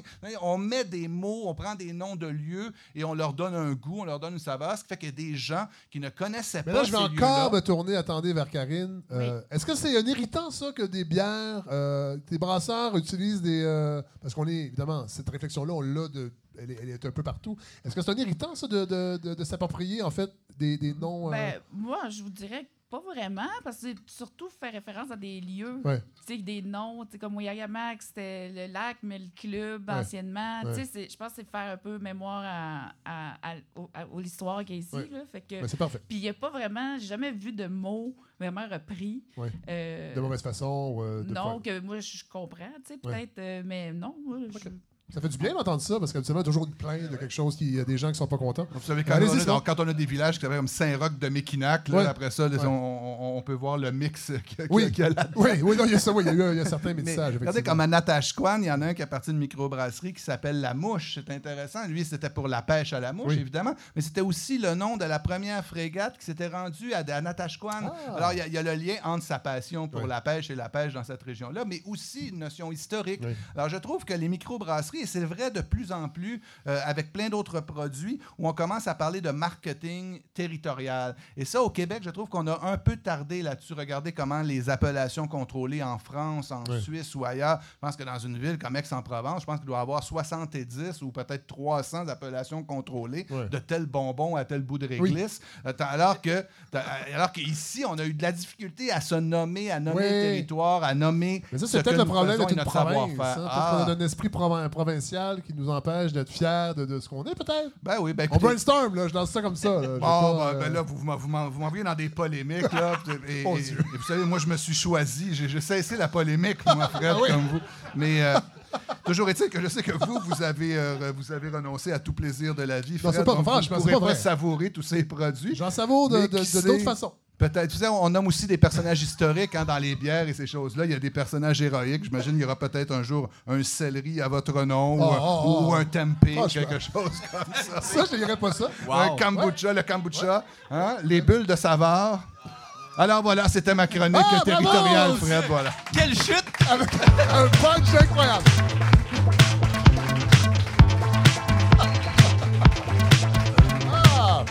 Bon, on vous a entendu un peu, Karine euh, Awashish, mais là, on va, on va vous entendre, euh, on va vous entendre plus. Je suis très content euh, que vous soyez là.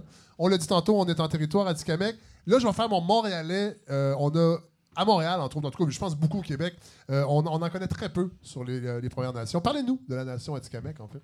Ben, la nation du Québec, c'est une petite nation euh, de parmi les. C'est une nation des 11 Oui. nations qu'il y a au Québec. Oui. Et euh, nous, on est pas mal, pas mal à Mauricie, euh, comme je disais tantôt. un En fait, ce que, par- ce que Simon a décrit du territoire, c'est-à-dire entre. euh, euh, c'est? Lac-Saint-Jean, Sainte-Terre, ouais. au sud de Chibougamau, Jusqu'au euh, fleuve, Trois-Rivières, hein. Jusqu'au fleuve, fleuve, oui. Fait que, ben, nous autres, on est là. Moi, j'aime dire qu'on est vraiment au cœur que- presque du Québec. Oui.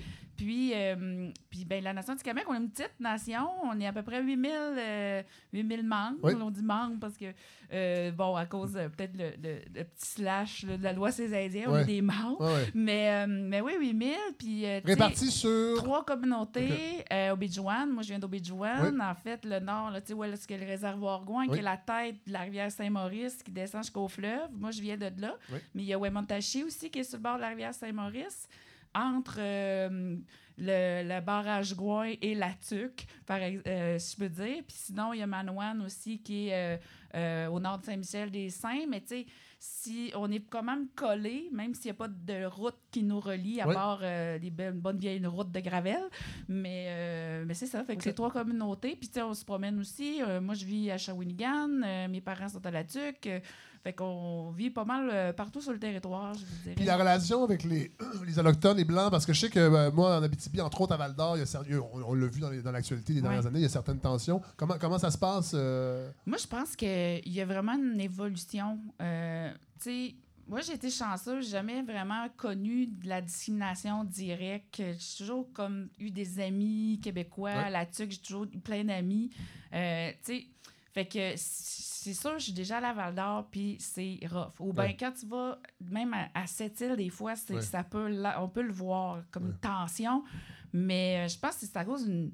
Tu on se connaît pas. euh, tu sais, je pense que le fait fait de, de nous avoir mis dans des, des réserves, là, je le Oui. mets en guillemets, là, euh, Mais ça. ça a fait une barrière. Fait que, hum, tu sais, la barrière est comme encore là, imaginaire, puis elle existe encore, fait qu'elle est dure à, à briser. Puis autant chez les Autochtones. Ouais. Euh, fait que, tu sais, qu'il faut travailler ça, puis il faut apprendre à mieux se connaître, à mieux se faire confiance. Puis, euh. On, on- on va revenir à ça parce que je veux qu'on parle de vous euh, directement. Donc, vous êtes. euh, en fait, vous avez fondé un, un OBNL Oui, et une coop. Parce et en une fait, coop. oui, c'est ça. Moi, je suis une entrepreneur Oui. euh, collective, euh, comme on appelle. Et euh, ben oui, j'ai cofondé Coop Ntaskinan, puis aussi une petite OBNL Tapiscoan, qui s'appelle. Il y a eu un déclic pendant vos études universitaires, je Oui. pense. Si ben, j'ai lu un peu, euh, je me suis, j'ai- fait de ma recherche en fait. Donc vous étiez à l'UCAM, Ben, j'ai fait mon, mon bac à l'UQAM, Oui. puis j'ai fait ma maîtrise à l'UQTR. ok. Et là vous avez un déclic. en fait, c'est la culture autochtone, euh, la, la culture, la culture atikamekw que vous voulez transmettre aux Oui. plus jeunes, entre Ben, autres. Moi, je sais pas, ça m'a toujours animé, ça, ça a toujours été important pour moi de, euh, de porter ça. Parce que j'ai j'ai été, j- tu sais, je vais dire, chanceuse parce que euh, j'ai eu la chance d'aller d'étudier, de voyager, tout ça. Puis ça a toujours été important pour moi de redonner, de, refaire, de faire de quoi pour ma, ma communauté. Tu sais, euh, on a beaucoup à faire, beaucoup à développer. Oui. Euh, les communautés atikamekw, euh, bon, le niveau de développement est vraiment pas le même que le reste du Canada. Même, Mm-hmm. tu sais, l'ONU a déjà classifié communauté autochtone au Canada comme étant Le tiers-monde, en fait. tiers-monde, carrément. Tout à fait, oui. Si un jour vous avez la chance d'aller à Obidjouan, tu sais, vous allez, vous allez voir Oui. que c'est pas pareil. Oui, que c'est un autre milieu. Mais, euh, mais en même temps, on est dans un sens aussi, on est chanceux parce qu'on a encore beaucoup de culture riche. On va aussi encore, on pratique encore nos, euh, nos activités traditionnelles. On parle d'Atikamekw encore beaucoup. Euh, tu sais, est riche malgré, bon, l'histoire qui a fait qu'on n'a pas eu... euh, ça n'a pas été avantageux pour nous. Là, Tout à fait. pour- En fait, vous avez résisté. Il y a une résistance là-dedans. Oui, puis tu sais, tantôt, je, je j'entendais l'histoire du territoire, puis c'est vrai que la Mauricie, c'est un to- territoire riche, euh, une histoire riche aussi, puis, mais aussi, tu sais, à l'inverse, parce que euh, au Québec, là, la région, la première région qui a été vraiment exploitée là, au, dix- au 19e siècle, là, au début, c'est vraiment la Mauricie. Le chemin de fer qu'on parlait, qui se rend jusqu'à Sainte-Terre, c'est un vieux, une vieille traque, en Ouais. fait, qui existe depuis plus de 100 ans. Euh, barrage Gouin, c'est le premier, un des premiers barrages avec la, toutes les autres là, qui étaient euh, sa rivière Saint-Maurice à Shawinigan. Puis toute cette exploitation-là, on va dire, ce développement-là économique à l'époque euh, par les Américains, surtout là, qui venaient euh, envahir le, le Québec euh, Tout à par l'économie. Et euh, ben, en fait, ben, c'est nous qui en avons subi le plus. Puis je suis pas mal certaine, là, moi, je suis pas mal certaine que la loi ces Indiens, euh, tout ce- qu'on soit restreint dans des réserves, c'est en majeur, en grande part à cause de ça, je pense. Pour, pour, pour favoriser euh, le développement économique des Oui, parce que puissances même- étrangères. Tu sais, un moment donné, quand ils ont coupé du bois, puis quand ils, Ouais. ils inondaient euh, le réservoir Gouin, là, tu sais, au Bédjouan, a été inondé deux fois. Il aurait dû reculer le village deux fois Ah avant d'être à son emplacement actuel. Puis, euh, fait que, tu sais, on était dans les jambes. Ouais. Euh, selon euh, les, les, les, Les élites politiques les promoteurs de l'époque. Ben oui. Et, bon, l'élite politique voulait que les jobs restent. Et leur, euh, ils leur concédaient, puis. OK, on va faire quelque chose avec les, les Indiens. Parce que ce clivage-là des Blancs, des Autochtones là, et, et- et- et des Premières Nations n'a pas toujours.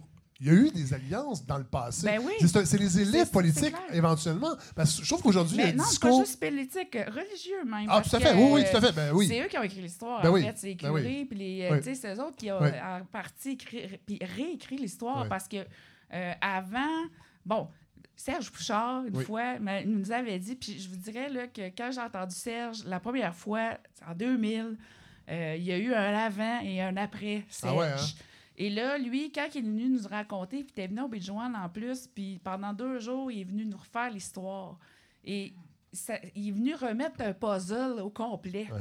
Au lieu d'avoir juste le puzzle, l'histoire du Québec, puis le puzzle, l'histoire du Canada, il a mis tous les autres morceaux du casse-tête, puis ça a vraiment fait du sens. Puis une fois, moi, j'y avais demandé, j'ai dit, pourquoi qu'on ne sait pas ça? Pourquoi qu'on ne connaît pas cette histoire-là? Et il m'avait raconté, ben, il nous avait raconté que euh, au début du 20e siècle, quand il y avait les grands voyages, les grands tours Capel, donc là, il y avait l'aristocratie, la bourgeoisie qui se promenait de l'Europe, ils venaient faire le tour du, du- de l'Amérique. Ouais. Bon, ils faisaient bon, euh, euh, New York, Philadelphie, puis ils remontaient par le fleuve Saint-Laurent. Ouais. Et quand ben, tous ces gens-là qui visitaient, ils écrivaient des livres Ouais. de, leur péri- de leur périple. Et Avec ils leur vision à eux. à leur vision à eux. Et quand ils, passaient sur le fleuve, ils voyaient les, les, Qué- les paysans, les Québécois, euh, bronzés, foncés, tout ça, et ils disaient qu'ils étaient des peu- un peuple métissé. Et là, euh, les curés qui lisaient ça, parce que c'est pas mal eux qui savaient lire. oui. Et ben eux étaient, mon Dieu, outrés de ça, parce qu'au début du 20e siècle, à Harvard, ils enseignaient à l'échelle des races. Ouais. C'est comme s'ils classaient les Québécois au même niveau que les Indiens qui étaient avant les. Même après les Noirs. Parce que nous autres, on n'avait pas le physique, tout ça. Fait qu'on était vraiment à bas de l'échelle. Tout à fait. Oui. Et là, ils ont décidé qu'ils réécrivaient puis que tout le monde était devenu pur laine au Québec. Ouais. Et là, plus de souche indienne. Non, parce que cette idée-là est encore était, véhiculée. était comme au euh, même niveau que le français, là, Ouais. genre en deuxième rang Ouais. là, tu sais, du, euh, de cette échelle-là des races. Donc, c'était une explication qu'il nous avait dit, puis ça fait du sens parce que vraiment, avant cette réécriture-là, il y avait vraiment, oui, des contacts, parce que sinon, euh, je pense que le- les Québécois n'ont pas survécu, puis Tout, à ben, tout à fait, mais non, c'est ça. même chez les Autochtones, on a eu des gens, il y a eu des mariages, ça a toujours eu. Il y a eu de l'appropriation culturelle des deux côtés de façon euh, euh, pacifique. Ben, tu sais, et- c'est une alliance, en fait. Ben oui. quand, les, les- quand les bateaux français sont arrivés là, euh, au, sur le territoire du Québec, euh, tu sais, les Autochtones, ils étaient là, ils les entendaient, ils voyaient le potentiel économique Ouais. d'échange qu'il y avait Ouais. avec la nouvelle marchandise. Puis c'est- les chefs là, de, la, de la basse-côte qui avaient dit Vous allez vous installer à Tadoussac, là, là, là, parce qu'ils voulaient euh, marchander profiter de avec cette eux. Ben oui. aussi. Puis pendant euh, Wow. 300 ans, 350 ans, c'était la fourrure qui, était dans, qui était le moteur économique du territoire avant la colonisation. Là. Euh, et il y avait, c'était, euh, il y avait cette alliance-là d'échange économique. Puis dans la géopolitique l'époque, là, c'était, euh, en tout cas dans, dans l'Amérique du Nord, c'était lié à la fourrure. Puis la fourrure était au nord du fleuve Saint-Laurent. La- les réserves à Castor, qu'appelle, là, c'était là. Puis c'était nous, ben, les Inuits, les Atikamekw, les Cris, les, les Anishinabés, qui, on était des trappeurs. Puis nous, on, a- on fournissait la fourrure, en fait. Puis ça a été vraiment ça pendant euh, le début, le début de- du Québec, Ouais. en fait, jusqu'à jusqu'à temps que... Ben, en fait, la colonisation a débuté, mais sur le, bord, le long du fleuve. Et de façon euh, extrêmement mais difficile. après ça, les et- régions, ça a été un peu plus tard, Oui. mais euh, ouais. Bon, on, on l'a dit tantôt, vous, vous avez fondé la coop euh, Oui. des Taskinan euh, et, et- et- et vous, aviez, vous parliez aussi, moi je trouve ça super intéressant, que c'était un na- c'était naturel pour vous de fonder une coop parce Oui. que cette culture-là de la coopération, elle était déjà présente chez les Atikamekw. Et, la- et on sait que le mouvement coopératif a été super important au Québec et ça nous vient, dans le fond, des, des- des Premières Nations. Ben, moi, C'est une influence, en fait. quand j'ai fait ma maîtrise, en fait, à la base, mon dada, c'était le développement de la culture, puis la mise en valeur, la diffusion. Puis euh, ma maîtrise, j'ai suivi le développement d'une coop d'artisanat, à Tikamek en Oui. plus. Puis c'est là-dedans que je suis tombée dans ce ce modèle-là économique, qui est l'économie sociale, Oui. qu'on appelle. Qui, qui est très en vogue aujourd'hui, qu'on entend beaucoup parler, qui est Ben, un buzzword, en que fait. ça, oui. ça sera pas juste un petit buzz. Non, non, non. là, non, mais, mais moi, ouais. je, je- je suis tombée là-dedans, puis ça m'a vraiment convaincue. Puis tellement que quand j'ai fait ma, mes recherches, tout ça, j'ai vraiment vu des liens entre les principes coop qu'on voit dans la loi de la coop, Oui. des coops euh, au Québec, et les, les valeurs traditionnelles, les, les principes traditionnels à Tikamek Oui. qui étaient tout le temps. Tu sais, nous, on est c'est c'est des clans familiaux à la base. C'est encore comme ça, même euh, dans ma, ma communauté. La famille à Washish, on a notre territoire traditionnel, on chasse en famille, on, on fait les choses en famille. On est. Tu sais, c'est pas individuel. Ouais. Euh, fait que tout, tout se fait comme en clan. Et euh, pour moi, la coop, c'est un peu ça. C'est Ouais. comme ré- se réincarner ces valeurs-là sur un modèle plus C'est super moderne. intéressant. Ouais. Puis, euh, puis même, je veux, on essaie d'aller un peu plus loin, en tout cas dans notre modèle coop, c'est-à-dire comment on, on l'exprime, ça, ces valeurs-là autochtones qu'on a euh, au travers de notre coop. Oui, mais c'est ça. Parlez-nous-en parce que qu'est-ce- concrètement, là, la coop fait quoi exactement? Ben, là, on est, on est parti, on était trois filles à la base qui fondé ça, parce que pour faire un coop de travail, il faut être trois minimum. Et, euh, et nous, dans le fond, notre but, c'était de se faire, de créer notre job de rêve. Fait que ça veut dire que, euh, moi, on a différentes expériences, euh, puis là, on a décidé, bon, on se met ensemble parce qu'on croit au modèle de l'économie sociale, puis on va offrir des services. On est beaucoup en, en gestion de projet. euh, de tout ordre, mais tu sais, je fais aussi de la recherche. Fait que c'est comme, on vend pas de produits, là, on vend des services surtout, puis on veut, on croit beaucoup à- au développement socio-économique et culturel des communautés, fait qu'on travaille beaucoup, nos clients, c'est les communautés, euh, on les aide à travailler des projets, euh, et là, on est rendu euh, maintenant assez confortable pour pouvoir mener nos propres projets. Fait que là, c'était- c'était arrivé à ça. Fait que dans le fond, si, pour résumer, notre coop, euh, c'est comme si on est en train de monter notre char, là, tu sais, Ouais. puis on la l'huile comme il faut pour aller où est-ce qu'on veut. Tu sais, J'étais comme tannée d'embarquer dans le char des autres, Ouais. puis là, j'avais comme, tu sais, moi, j'ai une soif de liberté, puis d'une- une soif de, de faire ce qui me tente. Fait que c'est sûr que ça nous sert, en fait, la coop, faire ça. Ouais. Puis en plus, ben, tu sais, en, en, en exprimant des valeurs, puis tu sais, nous, on est anticapitaliste, là, euh, je dois vous le dire, mais... Donc, c'est une coop socialiste? Ben, euh, en fait, OK, on ça, être- ça, j'aurais- on aurait aimé le savoir dès le début, ça. on aime, on aime dire... OK, OK. Vous voulez détruire notre mode de vie? Ben, en fait, on veut faire de l'argent, là. Ben, non, ça veut pas dire que je veux pas faire... On veut pas faire d'argent. Au contraire. C'est-à-dire que là, sauf que l'argent qu'on fait, Oui. les profits re- retournent euh, à la coop, retournent, on, on se fait des beaux salaires, on se fait des congés, euh, tu sais, au lieu de s'en mettre dans la belle vie. Comme dirait Richard Martineau, la belle vie. Ben oui, c'est un peu ça. Mais là, l'OIPD, on n'a pas parlé de se le le- dit entre, nous, on membres. Tu sais, dans le fond, on a des familles. Puis nous autres, 8 à 4, là. Tu sais, oui, des fois, mais Ouais. euh, tu sais, nous autres, on est plus comme des périodes. Ouais. Puis là, on travaille. Puis là, tu sais, dans le fond, bien, on roule, là, ça Ouais. roule. Sauf que euh, c'est ça la vision autochtone, en Ouais. fait. C'est pas juste de dire, OK, on travaille de 8 à 5, tous les du lundi au vendredi. Nous autres, c'est des.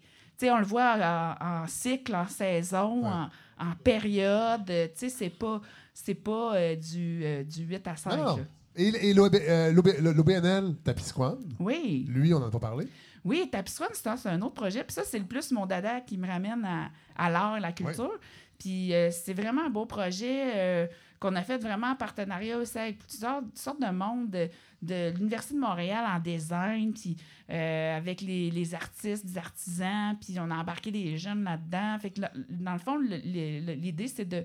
Nous, on a, on a un riche patrimoine visuel. On le voit beaucoup dans l'artisanat traditionnel ou euh, dans les motifs. On fait beaucoup de paniers d'écorce, nous autres. C'est notre spécialité, les Atikamekw.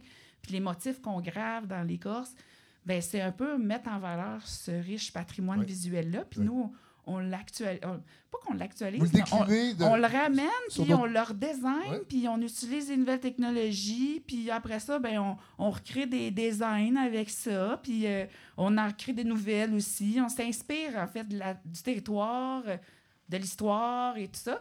Et euh, avec ces beaux vi- visuels-là, ben, on peut faire toutes sortes de choses au niveau de graphique, au niveau euh, de design de produits, euh, euh, avec sais, matériaux euh, qu'on peut recyclables, toutes Ouais. sortes de choses. L'idée, c'est de, de, de trouver une façon de d'orienter les artistes artisans vers peut-être d'autres choses que du traditionnel. Oui, c'est ça. sor- sortir, on va se dire, sortir un peu du cliché de, de, de, de, de l'objet euh, euh, de l'artisanat qu'on vend aux touristes. Ou- ou- Ben, Je dis pas qu'il faut pas le faire, là. Oui, mais- non, mais- mais, tu sais, du, du traditionnel, on va dire. Puis euh, c'est de, de, de trouver une faire façon de mettre en valeur ça, puis d'accrocher les jeunes Oui. aussi Oui. à ça, à les sensibiliser à ce patrimoine-là, Oui. puis de les accrocher à d'autres affaires. Puis là, j'étais allée au Béjouane là, deux semaines, justement, j'ai fait un atelier. Puis avec les jeunes, on s'est amusé avec les motifs. Puis là, j'ai dit aux jeunes, OK, elle veut un message. Puis là, on a fait des T-shirts avec ça. Puis on a designé des T-shirts, finalement, avec les, les visuels et des mots atikamekw. C'est bon, Est-ce Jodoin? est-ce qu'il y a une volonté, parce que tout à l'heure, je parlais du territoire, de l'importance du territoire pour définir, en tout cas, un, un grand vecteur de nation.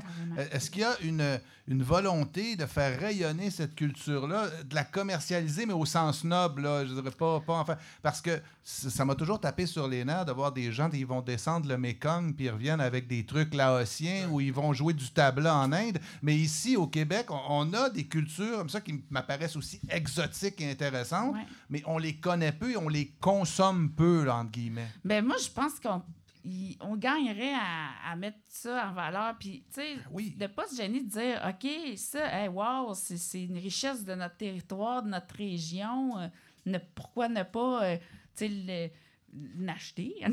Ah, ben moi, je Mais- vous achète un panier pour aller aux champignons euh, Mais- demain. Là. mais Ah, tu sais, ouais. Ah, vous, maudit champignon. Oui. Ah oui, ben. Oui, à quelque part, Ouais. oui. On, on- on a été des commerçants longtemps. On Oui. vendait de la fourrure. Tu sais, euh, pourquoi pas? Puis euh, je me dis que euh, là, à un moment donné, l'artisanat traditionnel, il y a une limite à produire euh, Ouais.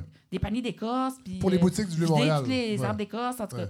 Fait que c'était. Tapisquan, c'était une réponse un peu à ça, à pas mettre une grosse pression sur l'artisanat traditionnel, de garder l'artisanat traditionnel unique, rare, euh, qu'on trouve pas dans des boutiques, dans le Vieux-Montréal Oui. ou dans le Vieux-Québec, euh, si accessible. Fait que Tapisquan n'a rien répondre. On peut faire des produits dérivés, euh, puis vendre ça, puis euh, l'imprimer, euh, tu sais, des posters, ou je sais pas, Une petite clé USB en Écorce. Ah, ben j'ai déjà vu toutes sortes d'affaires. Golfon de rando, ça fait 40 minutes qu'on vous a pas entendu. C'était pour nous dire ça. Mais j'ai déjà vu un sac de golf, tout en écosse. J'ai vu des. voilà, euh, voilà. tu en vois, tout cas, il a, il a commencé quelque chose. Une expérience immersive mais, en euh, Écosse. non, non, la créativité, l'originalité, là, Ouais. euh, chez les Atikamekw, il y en a. Bon, je termine avec euh, deux petits points. En fait, je vais avoir votre opinion. Bon, euh, là, c'est le Ouais. Montréal qui parle. Euh, on est jeudi, le 20 juin. Demain, le 21, euh, il y aura une cérémonie à Montréal. Pour le solstice? Euh, oui, pour le solstice. pour rebaptiser la rue Amherst. Ah oui. Oui, j'ai Bon, hâte de voir On ça. sait pas que. on- mais on sait que ça va être pour rendre hommage à, euh, à une figure, ou en tout cas euh, euh, un fait culturel qui a rapport aux Premières Nations. Ça, on le sait, mais on ne sait pas quoi exactement. Et il y a la ville, la charte de Montréal qui va être euh, euh, traduite en langue mohawk. Pour vous qui êtes Atikamekw, je sais Ouais. pas, c'est- c'est c'est une autre nation. Mais comment vous le percevez, ça? Est-ce que c'est c'est des choses qui sont dans la bonne direction ou c'est un peu cosmétique? Ben moi, je trouve que d'enlever le, le nom à Amherst, là, ça, c'est une bonne affaire. C'est quand même le responsable Euh, de la j- première guerre bactériologique Ouais. recensée. Fait que Ouais. moi, je suis bien contente que l'histoire, finalement, va avoir raison de ce Oui. gars-là. Mais euh, j'ai hâte de voir quel nom vont. euh, tu sais, Oui. quelle perso- personnalité va, euh, va devenir euh, cette rue-là. Mais, euh, tu sais, les Mohawks. Mais cela dit, excusez-moi, mais cela dit, de gommer la rue Amherst, est-ce que ça gomme pas aussi? Est-ce qu'on est qu'on n'efface pas Ce qui a fait, en fait. euh, Il n'y a pas de rue du maréchal Pépin- Pétain en France non plus. ben là, avec Marine Le Pen, éventuellement, peut-être qu'on en aura une. si on jamais, on euh, n'efface pas l'histoire, mais quand on nomme un monument, une rue, un lieu, c'est qu'on rend hommage à quelqu'un. Je pose On- une question, on- Simon, on- là, non, soyez mais- pas fâchés. là. Mais c'est parce que La cette- fameuse rue Himmler, là, ça serait beau. Ben. Non, mais c'est parce que cette question-là revient tout le temps. On dit, Ah, on efface l'histoire, on n'efface pas les manuels. on- Ben, on- je sais pas, il va y avoir une rue Trump un jour, je sais pas, en tout cas. Mais Oui. Donc, un cirque, peut-être. ouais. je posais. la- je- je- c'est bon, ça. Mais- déjà- il y a déjà un cirque Trump. Oui, voilà. Ah ouais, ah ouais. Mais, mais est-ce que c'est quelque chose qui, qui- qui change les choses selon vous? euh, Ben, ou on moi, je pense, parce qu'en fait, c'est bon. Tu sais, il y a- il y, a une culture, tout un, un- Encore là, on reparle d'histoire. Tu sais, il faut. Veux, veux pas, qu'est-ce qu'on veut laisser là, dans 500 ans? Ouais. Tu sais, c'est quoi? Quelle trace qu'on veut faire? Puis, puis c'est ça, je pense, l'importance de, de nommer aujourd'hui, puis de, oui, effacer pour faire autre chose, parce que, dans le fond, euh, on se rend compte que ces gens-là, ils avaient mérité pas d'être. Euh, fait que, tu sais, c'est un peu, moi, de même, je vois ça. Maintenant que la ville de Montréal, je trouve que c'est une super belle ouverture de la ville. Puis ils sont beaucoup en avance sur certaines Oui. autres villes au Québec. Oui. Parce que dans l'Ouest, eux autres, ça fait longtemps, dans Oui. la Colombie-Britannique, oui. qui reconnaissent la présence autochtone Oui. partout sur le territoire. Fait que ben, c'est une bonne, un beau pas pour Montréal. Puis, tu sais, Montréal, pour nous, c'est un lieu vraiment, pour les Autochtones, là, de partout au Québec, c'est un lieu vraiment un carrefour, un pôle. On y va, on, on, on- on gravite à Montréal. C'est un lieu de, de rassemblement. Fait que, fait que non, je trouve ça, je trouve ça bien que J'ai l'impression que par, se- par rapport au Mohawk à Montréal, il y a eu le fait qu'il y a eu un clivage linguistique forcément parce que euh, les Mohawks qui voulaient s'exprimer autrement qu'avec la langue Mohawk le faisaient en anglais. Je pense que Ouais. pendant longtemps, politiquement aussi, c'était considéré comme un irritant euh, pendant la crise d'Oka, entre autres. C'est peut-être pour ça qu'il y a eu un petit retard, alors que dans l'Ouest canadien, ben, je pense que la langue commune des, des deux nations, c'est l'anglais. Il y a peut-être ça aussi qui a accéléré le... Sûrement. C'est sûr que la, la barrière de la langue, là, même on le sent, nous autres, entre les Autochtones francophones Ouais. et les Autochtones anglophones, là, euh, on le sent. mais on commence à se créer même des ponts entre nous. Euh, veut, veut pas, la langue, ça, ça pas se divise, ça se sépare, euh, forcément. Mais tu- oui. Mais, euh, mais je pense que c'est un bon, un bon point, un bon coup pour la ville. Aussi, avec l'histoire de la crise d'Oka, Ouais. ça, je pense qu'il y avait beaucoup à... Ouais. Sais, c'est une bonne forme de Réconciliation. réconciliation, reconnaissance, en tout cas, de cette nation-là. Ben, euh, Karine Awashish, merci beaucoup d'être venue. Euh, Ça je voulais qu'on parle des Premières Nations, au moins de façon intelligente une fois dans cette euh, première saison. Puis non, mais il faut, faut le faire intelligemment avec les bonnes personnes et vous êtes de ces bonnes personnes. Merci beaucoup, vraiment. Les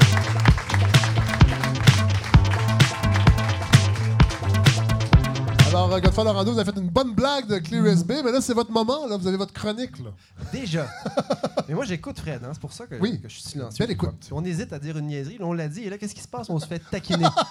c'est pas facile.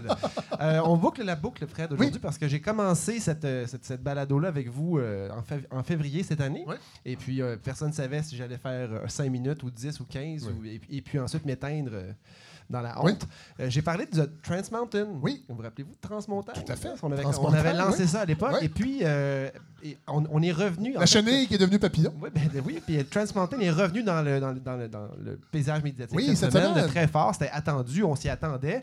Euh, on savait que, le- dans le fond, le gouvernement fédéral devait repenser sa stratégie parce que l'Office national de l'énergie avait publié donc en, en- en février, justement, que ben, euh, on reconnaissait que les épaulards faisaient pitié dans la baie de Vancouver, Oui. de Barnaby. Euh, L'augmentation de la- de la- de- de la des, des pétroliers dans ce coin-là liés à. Parce qu'on se rappelle que Trans Mountain doit relier, dans le fond, le pétrole albertain à la côte ouest. C'est ça le but.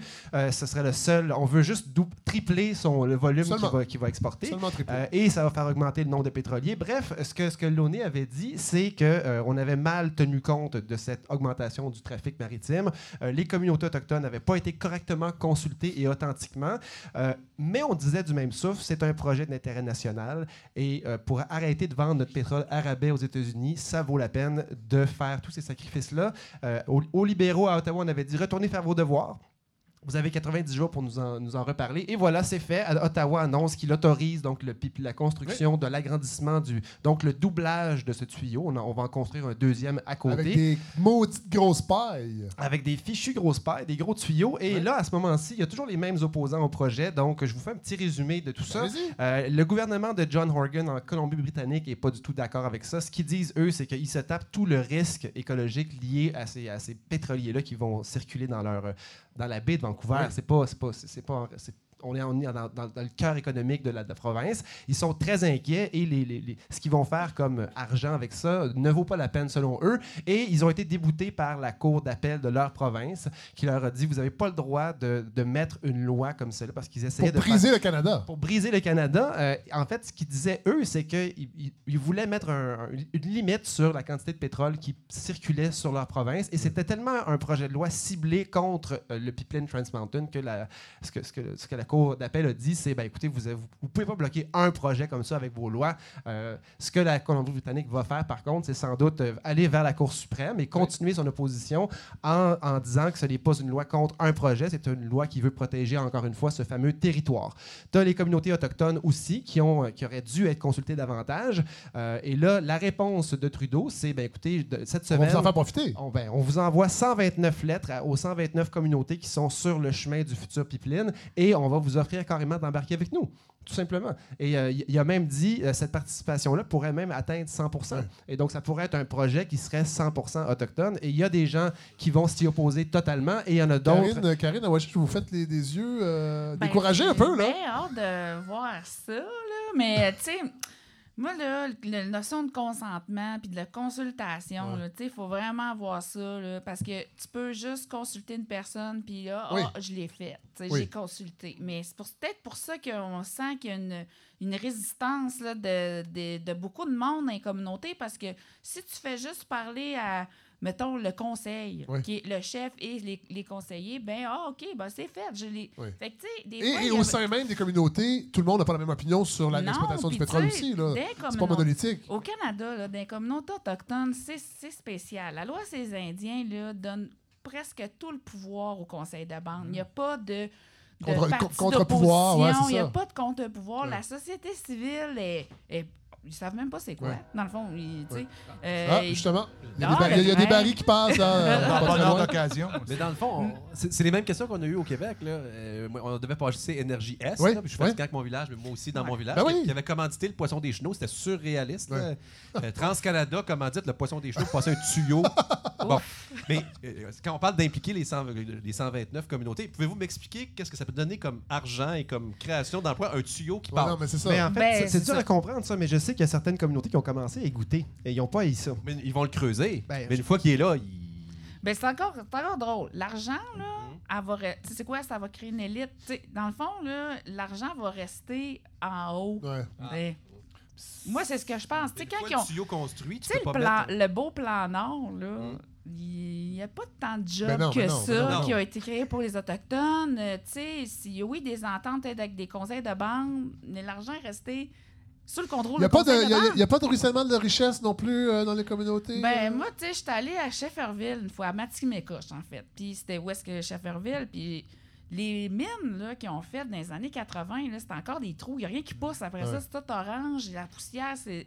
Fait que, tu sais, puis des jobs, là, les mines qui sont là-bas en ce moment, ils veulent engager les Autochtones. Les Autochtones, ils veulent pas aller travailler là. Ah, veulent- Dans le fond, pourquoi on pourquoi on fait pas une autre sorte Ah, d'industrie? Tu sais, Tout à fait. Notre modèle. Mais là, on va laisser parler Godefroy parce Mais non, mais qu'il chance, ça non, mais quand quel- on coupe ses chroniques dans la voiture demain. Là, je vais me faire C'est faux, c'est tellement faux. Vous me prêtez des. Allez, en, en venant de suis Val pas d'Or, comme ça. 6 heures de temps, c'était long. Moi, j'écoute notre invité parler. USB. puis pa- Six heures. Pendant qu'elle parle, je me dis, mon, mon Dieu, qu'on est chanceux Oui, d'avoir cet, cet input-là. Oui. Mais ce que ça nous dit, c'est que, imaginons le temps que ça va prendre, consulter ces gens-là, Oui. euh, avoir oui ou non un consensus, on s'attend à ce qu'il n'y en ait pas. Euh, L'autre aspect dont on n'a même pas parlé, c'est l'aspect environnemental.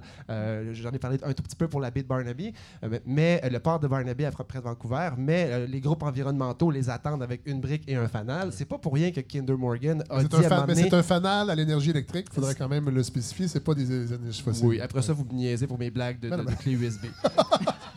Lâchez pas. Euh, C'est la dernière de la saison, hein, Non, heureusement. Ça, ça y est, la tension monte. Ouais, on est hein, en on train tout ça. d'imploser déjà. Euh, mais les libéraux ont sorti un lapin de leur tuyau Et ils nous ont dit, en fait, euh, regardez bien ça, les profits générés... Ouais, sont, ils sont de bonne humeur. Les, profits générés par la vente éventuelle, parce que Kinder Morgan, c'était leur pipeline, Oui. c'était à eux. Et quand ils ont vu à quel point, oh, boy, boy, le Ça merdier que ça pouvait être, ça va être compliqué, ils ont dit euh, au fédéral, ben écoutez, euh, arrangez vos affaires parce que sinon, nous, on, s'en va. Et puis, euh, c'est là que Justin a dit, ben, moi, je vais te l'acheter ton tuyau, je suis capable. Et, euh, Ça va peut-être nous faire gagner des, des votes. encore une fois, si ce tuyau, il y, a- il y a des aspects, il y a un, y a segment plus tard qui s'appelle Comprendre l'Alberta que je Ah! vous propose tantôt, euh, en toute simplicité. Euh, je reviens à l'aspect environnemental. Donc, c'est un, c'est un bourbier, euh, c'est risqué, il y a beaucoup de monde qui va s'opposer. Et là, les libéraux nous disent 100% des profits qu'on va faire en vendant le pipeline lorsqu'il aura été doublé, ce sera un beau, pro- un beau, pro- un beau produit euh, qui va pouvoir être très utile. 100 des profits vont aller au développement des énergies vertes. OK. Ensuite, les revenus des taxes, éventuellement, ça pourrait être 500 millions par année à partir de 2022, Évidemment que ça sera pas si ça. tout va bien. Ben mais non, oui, a- est-ce qu'il y a quelque chose de plus facile que de, pro- pro- de promettre quelque chose pour 2022 Ben oui. quand tu es premier ministre d'un pays? Euh, on ajoute aussi du même souffle que le pipeline n'augmentera pas le bilan des gaz à effet de serre canadiens. Et on Ça, c'est grâce on- à Stephen Guilbeault, probablement. on n'a même pas le temps de cligner des yeux que déjà les articles sortent en nous disant il y a un rapport qui date de 2016 de l'Agence canadienne d'évaluation qui dit euh, exactement le contraire. Donc, le bilan canadien des, des- des gaz à effet de serre sera augmenté d'à peu près équivalent de la moitié de s- de- des, des gaz à effet de serre du transport au Québec. Donc, c'est énormément beaucoup de, Ah oui. c'est- c'est beaucoup de gaz à effet de serre. Et aujourd'hui même, deux libéraux euh, ont affirmé, donc Joel euh, Lightbound, Oui. un député québécois, et l'Ontarien Nathaniel Escrine Smith, qui ont dit oui, effectivement, euh, oui, ce qu'on a dit hier, c'était juste pas vrai. Alors, ça commence bien. ça, ça semblait pas trop difficile à affirmer. Imaginez-vous les profits de dans quatre ans. Ah ouais, Alors, ouais. je, je, je serais pas porté à me pied sur eux. Euh, ça me prendrait quelqu'un pour me convaincre que Justin et ses amis sont toujours verts. Auriez-vous quelqu'un en tête qui pourrait nous vendre Ben, Stephen Guilbeault. Ah, quand- Ben, je pense. Peut-être lui. Peut-être. Peut-être que ce serait un bon timing pour le- le- nous le brandir dans la face. Euh, bref, ce dossier-là roule depuis sept ans. Ouais. Ça fait sept ans euh, qu'on parle de ce dossier-là. Et ce que j'entendais dans des podcasts que j'écoutais en février pour préparer la première, la première épisode, Oui. euh, c'était. ce- les gens étaient plutôt sceptiques. Ils disaient arrangez ça comme vous voulez, le- il va se construire ce pipeline-là. Ouais. Et là, ce que j'ai entendu cette semaine, c'est coudon, ça se pourrait-tu que ça arrive jamais? Et donc, euh, Qu'est-ce qui arrive jamais? le pipeline, que, que, que- tellement de, que, les étapes soient tellement longues et qu'il y ait tellement d'opposition que finalement, Justin Trudeau ne pourra jamais le faire. Et qui pourrait peut-être le faire? Andrew Scheer. Oh là là! Et voilà, ça pourrait être sa ligne de vente pour euh, être élu euh, Ah ouais. dans l'Ouest, de dire vous êtes tanné de niaiser avec Justin, ben votez pour, euh, votez pour Andrew. Ah ouais? Et puis, euh, On on, va faire, en, on va en pipeline, faire un pipeline. On, va, on va l'étamper solide euh, sur 1500 km et on va tripler. euh, fait que bref, c'est un, c'est un pipeline, comme d'habitude, éminemment politique. Mais je suis-tu content de ne pas être premier ministre canadien? Ben, il j'imagine. doit faire, vous parlez des reflux gastro-péquistes, il doit Oui. faire au moins des brûlements d'estomac. Oui, oui. Justin, il doit Clair. être assez sur les nerfs. Mais donc, euh, l'Alberta euh, l'Alberta a quand même perdu 100 000 emplois payants euh, dans le dernier 3-4 Ça, ans. les emplois payants, on l'entend souvent. Ça, ça c'est bien Écoute, mais perdre, c'est- ça. 100 000 emplois dans un secteur industriel, oui. c'est beaucoup, beaucoup. Oui. Et euh, les investisseurs s'éloignent des, des gaz bitumineux, des- des- du, voyons, du pétrole bitumineux. Oui. L'Alberta dépend depuis, depuis des, des années sur les pétrodollars. Ils sont mal pris. Et on, on doit dire une chose, et là, euh, je sais, on on n'est pas à Radio-Canada, on n'est pas Coast to Coast nécessairement, mais on n'est pas seulement écouté au Québec. Mais tu sais, j'entendais des gens qui, euh, qui aussi critiquaient le fait que pendant des années, ils se sont pas souciés de l'avenir, c'est-à-dire qu'ils dépensaient à la petite semaine les, pro- profits du pétrole, à baisser les impôts, baisser les taxes, à, à ne pas s'offrir de filet social. Puis ils nous le reprochent à nous ici. Puis là, on parlera pas de péréquation, mais on donne l'exemple de la Norvège qui, elle, a mis de l'argent de côté en se disant un jour, on va se sortir du pétrole. La, Norvège moins- euh, qui a établi son, son, son fonds souverain avec ses pétrodollars Tout en s'inspirant du fonds du fonds albertain. Oui. Et, euh, Et pourtant. et pourtant, le fonds, le fonds euh, norvégien en ce moment est à 1000 milliards à Oui. peu près. 1000 Et- milliards. Et ils sont quoi? en train de choisir en ce moment même, ça a été, Oui. c'est sorti ce printemps, qu'ils se délestent de plusieurs investissements dans les, dans, dans fonds pétroliers. On n'est pas là du tout. Et euh, il y a aussi. bon, y a- ce, sera le, sujet- ce sera le sujet d'une autre chronique. Parce Oui. que vraiment, c'est. La euh, saison deux? où, où est passé. le- il y en aura-t-il une? Mais c'est sûr. C'est certain que oui.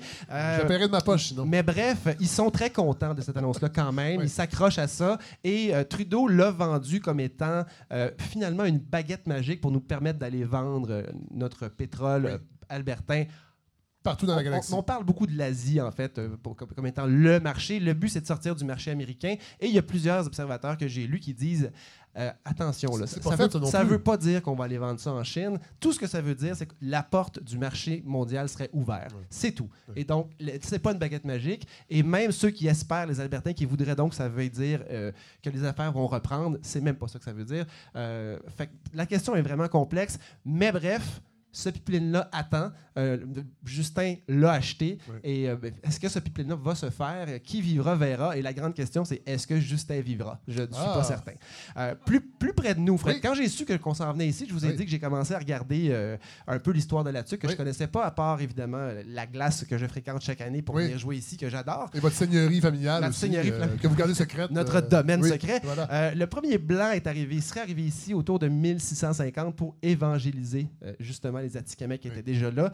Euh, mais ce qui a marqué l'évolution de la région, on l'a déjà dit, c'est euh, le développement industriel, c'est beaucoup lié à la forêt. C'est également euh, un, un des premiers endroits où l'hydroélectricité a été développée. Simon en a parlé tantôt, mais Oui. quand la nationalisation de l'électricité a eu lieu au Québec, Sauvage, la- René Lévesque. la plus grande compagnie d'exploitation élec- d'hydroélectricité, c'était la, euh, la Shawinigan Water Power, Power. Company. Ouais. Exactement. Et un, un des, euh, un, des, un des plus gros barrages, c'est celui. Il y a- y, y très peu de rivières qui ont été autant harnachées que celle de, Saint-Maurice. Saint-Maurice.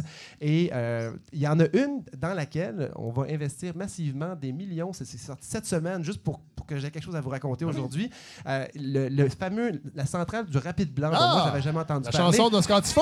Hey, il faut que je vous dise de quoi par rapport à ça. après. Ben, euh, donc, euh, ça a été construit en 1931. Oui. Euh, il, y a- il y avait six, ben, pas, pas au début, mais maintenant, il y a six groupes turbines alternateurs qui vont être ré- rénovés, renouvelés, changés un après l'autre. Donc, on va continuer à, con- à- à produire de l'électricité quand même. Et c'est 613 millions qui vont être investis dans la centrale. Et si vous Mais regardez. Pour faire quoi avec cette, cette, cette, euh, cette énergie-là? On on va- On peut-être n'a pas des surplus? on va faire des blockchains avec ça, peut-être. Ah! hein, on pourra en parler l'année prochaine. Mais c'est un, c'est un 200 mégawatts, je crois, qui, qui est déjà en fonction. Donc, c'est juste une, Ah! une rénovation d'un barrage. Euh, et à l'époque, les gens avaient déjà compris, la, cette compagnie-là, la Shawinigan Water and Power Company, avait compris que l'univers, euh, l'avenir était au gros barrage. Ah oui. Et, c'était donc euh, le- leur grand projet. Euh, oui, Karine, de, Ben, hey, dites- juste, juste une petite parenthèse. Ah oui. Parce que là, quand vous avez parlé de Rapide Blanc, la Ouais. fameuse tourne d'Oscar Oui. Tifo, il faut vraiment que j'en parle. Parce que je sais d'où est l'origine Ah! de Awinihan. OK? un, autre- un autre coup! Un autre coup! Et veux-tu quelque chose de beau? Vas-y C'est donc. composé ça au rapide blanc en Je- bûchant et mon grand-père jouait du violon avec. T'es-tu sérieux? Parce Ouais, que, en fait, moi, là, j'ai resté deux ans à Mais, Montachi. mais je connais mes- pas l'histoire, donc c'est quoi? Ben, Winihan? mes amis, un de mes amis me raconte, il dit ben oui, tu sais, euh, la tourne à, à Winahan, ben, tu sais, en Atikamekw, pour dire t'es qui, c'est qui toi, t'es qui toi, Ah, ouais. on dit à Winahan. Ben voyons On dire. Ben non. Puis là, à un moment donné, il me jase, ben oui, la, ma tante, en dedans, elle restait sur le bord de la traque, puis à un moment donné, elle disait Winahan. Puis là, même dans la chanson, Oscar Ben l'a oui, dit. ben oui. Il a demandé c'est qui. Lâchez-moi le scoop de, Steven que qui est là, ça, c'est un scoop! Quand vous dites Enfin. à Winahan, ça veut dire t'es qui toi? Ça prend un brassin. Il faut que la, la microbrasserie La Pêcheresse La- ah fasse ah. un brassin Oui. à nous Il y a déjà la rapide blanc, par exemple, ici, qui est, qui est moi, la bière je- blanche. Ah, ben ça prend, ben, ça prend une, brune, une brune à Ben, ça, c'est une anecdote incroyable. Merci, euh, moi, je tombe en bas de ma chaise parce que ce que je pensais, moi, ce que je, ce que je croyais, euh, c'était que Awinyahan, ça voulait, c'était, c'était en voyageant, qui était prononcé en joual, Awinyahan. En voyageant. Ben, en fait, même, ça a l'air qu'il y a plein Ben- d'anthropologues qui se sont questionnés. Puis, demandé, on dit, ben non, quand t'écoutes, ça veut dire, hey, t'es qui, toi? En Atikamekw. moi, je l'utilise, Wow. je l'utilise pour montrer que l'humour, justement, à cette époque-là, parce que c'était très humoristique, et Oscar Ben oui. Tifo, c'était assumé que c'était humoristique. Oui, oui. Et euh, euh, écoutez les paroles des chansons d'Oscar Tifo, dont celle-là. Là. Un, la femme est beaucoup plus délurée qu'on le Oui, croit. tout à fait. Euh, deux, les curés n'étaient pas temps en contrôle, les gens faisaient ce qu'ils voulaient. Et il y en a plein, plein d'autres chansons d'Oscar Tifo, dont... euh, Ben, il il mouillera plus pantoute, ouais. Oui, mais as-tu- avez-vous déjà remarqué une phrase dans Il mouillera plus pantoute, pantoute? On serait surpris, c'est un beau matin, c'était la queue qui branlait le chien. Ah! Et on dit, ah, on comprend ça autrement aujourd'hui. Non. Oscar savait exactement le double sens de cette blague-là. Donc, Mike Ward n'a rien inventé aujourd'hui. Il a Déjà Oscar dans son. Dans son... Quand même. Tout à fait. Quand même, non. Euh, Godefroy, Comment, poursuivez. comment réatterrir après ça? Ah, mais ça, on c'est va le métier, payer 4 ça. milliards pour Ouais. Non, mais, euh, en- Regardez sur votre j'ai- clé USB. Je me rapprochais de plus en plus de la TUC et puis donc 613 millions qui vont être investis près de la TUC à Rapide Blanc. Ouais. Euh, donc c'est- si on regarde les villes les plus proches, ben, on s'imagine bien que ça va avoir des retombées sur, euh, le- sur sur les gens qui habitent autour d'ici. Euh, un des plus gros employeurs à travers les, les époques, c'était euh, il, y a, il y a longtemps la. J'ai pas le premier nom de la compagnie, mais c'est devenu la Brown. Non, mais c'est devenu la Brown ensuite. Ensuite la CI. Oui, il y avait un autre nom avant.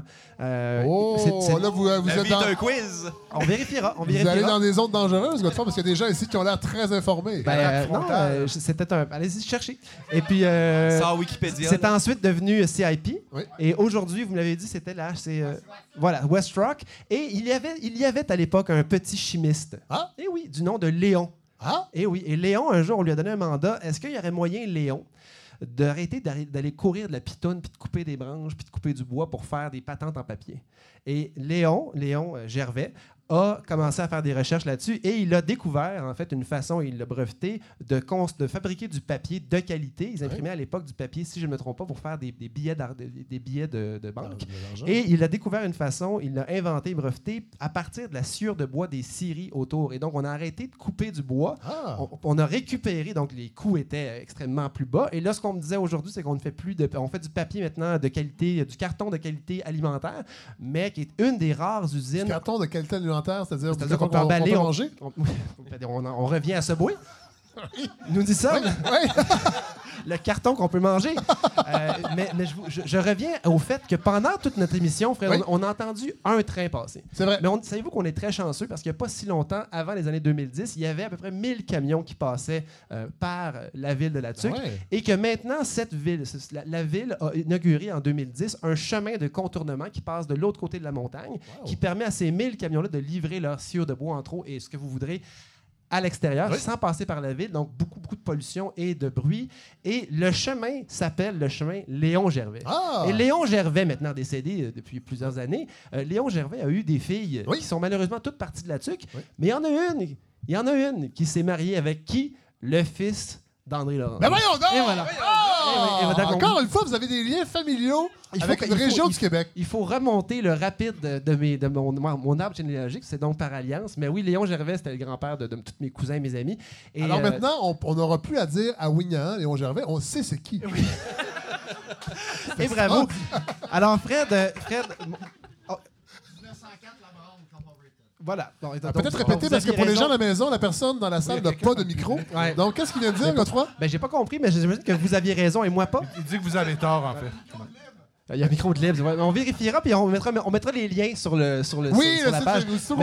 c'est bien possible que je, que, je, que je me sois trompé, mais euh, voilà. Donc, fait- 1904, la Brown. Oui, euh, Voilà. et il y, a- il y a un autre nom juste avant, mais j'ai hâte de vous en parler euh, hors, ligne. Oui. Mais donc, euh, Fred, imaginez-vous mon arbre généalogique me ramène jusqu'à là-dessus. Comment voulez-vous que je me, me libère de cette dictature de l'excellence? Il est temps qu'on arrive à l'été, Fred, et Ouais, que, je, que vous que vous je dépose, que je dépose mon clavier pour prendre une petite pause. Merci pour cette belle année. Ah, mais merci, Godefroy Lorando. Vraiment, vous êtes la révélation. Vous êtes la révélation de cette balado. Une des révélations. Ah, et là, et là, on va terminer avec notre dernier invité qu'on a peu entendu, euh, Johannes Frasnelli. Euh, très content que vous soyez avec nous. Là, on va se vous voyez, êtes très drôle parce qu'on se connaît depuis 12 ans. Euh, on a un rapport particulier d'ordre personnel, mais on va commencer euh, par votre parcours parce que là, vous êtes, vous êtes professeur d'anatomie à l'UQTR. Vous êtes un chercheur. Oui. Euh, Parlez-nous de votre parcours. Les grandes Euh, lignes. OK. Moi, Parce je qu'on le sent dans votre, euh, dans votre parlure, vous n'êtes pas d'ici. Euh, oui, OK, je vais donner le petit, le petit pitch. Je suis né en Suisse. J'ai Oh. grandi en Italie, dans le nord de l'Italie. Une petite province euh, bilingue, majoritairement allemande. J'ai fait mes études en Autriche, à Vienne, et j'ai travaillé en Allemagne pendant quelques années avant de venir au Québec, au Canada en fait, parce que je suis venu à l'université McGill. Et euh, je voulais rester pendant deux ans. Et pendant ces deux ans, j'ai rencontré une euh, demoiselle qui m'a convaincu de rester ici. Oui. Euh, je me suis marié. euh, euh, maintenant, je suis divorcé. Et euh, je- Bravo! Elle vit en Suisse? non, elle vit, elle vit toujours ici. euh, ben, ici, elle vit toujours à Montréal. Oui, oui, on en parlera plus tard parce Oui. que c'est c'est le lien que nous avons, entre autres. Euh, donc, bon, vous étiez à McGill et là, vous, euh, vous êtes rendu à l'UQTR. Oui. Ce qui est un parcours qui n'est pas habituel, on va se le dire. On parle rarement de McGill pour aller à l'UQTR. Je pense que c'est Oui. l'inverse.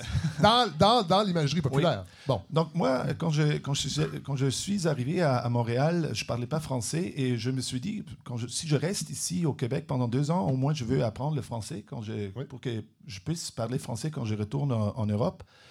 Euh, Peut-être parce que j'avais une certaine sensibilité pour les, les questions d'une minorité linguistique, etc.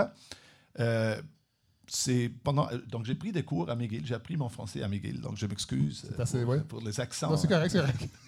Et j'ai, euh, ensuite, j'ai j'ai commencé à travailler à, à l'Université de Montréal euh, et j'ai euh, j'ai commencé à chercher un boulot. Et à un moment donné, je me suis donné un rayon de 200 km autour de, de Montréal. Pour J'ai appliqué à des postes à Ottawa. Mais là, vous avez, une formation? Je suis médecin de formation, Oui.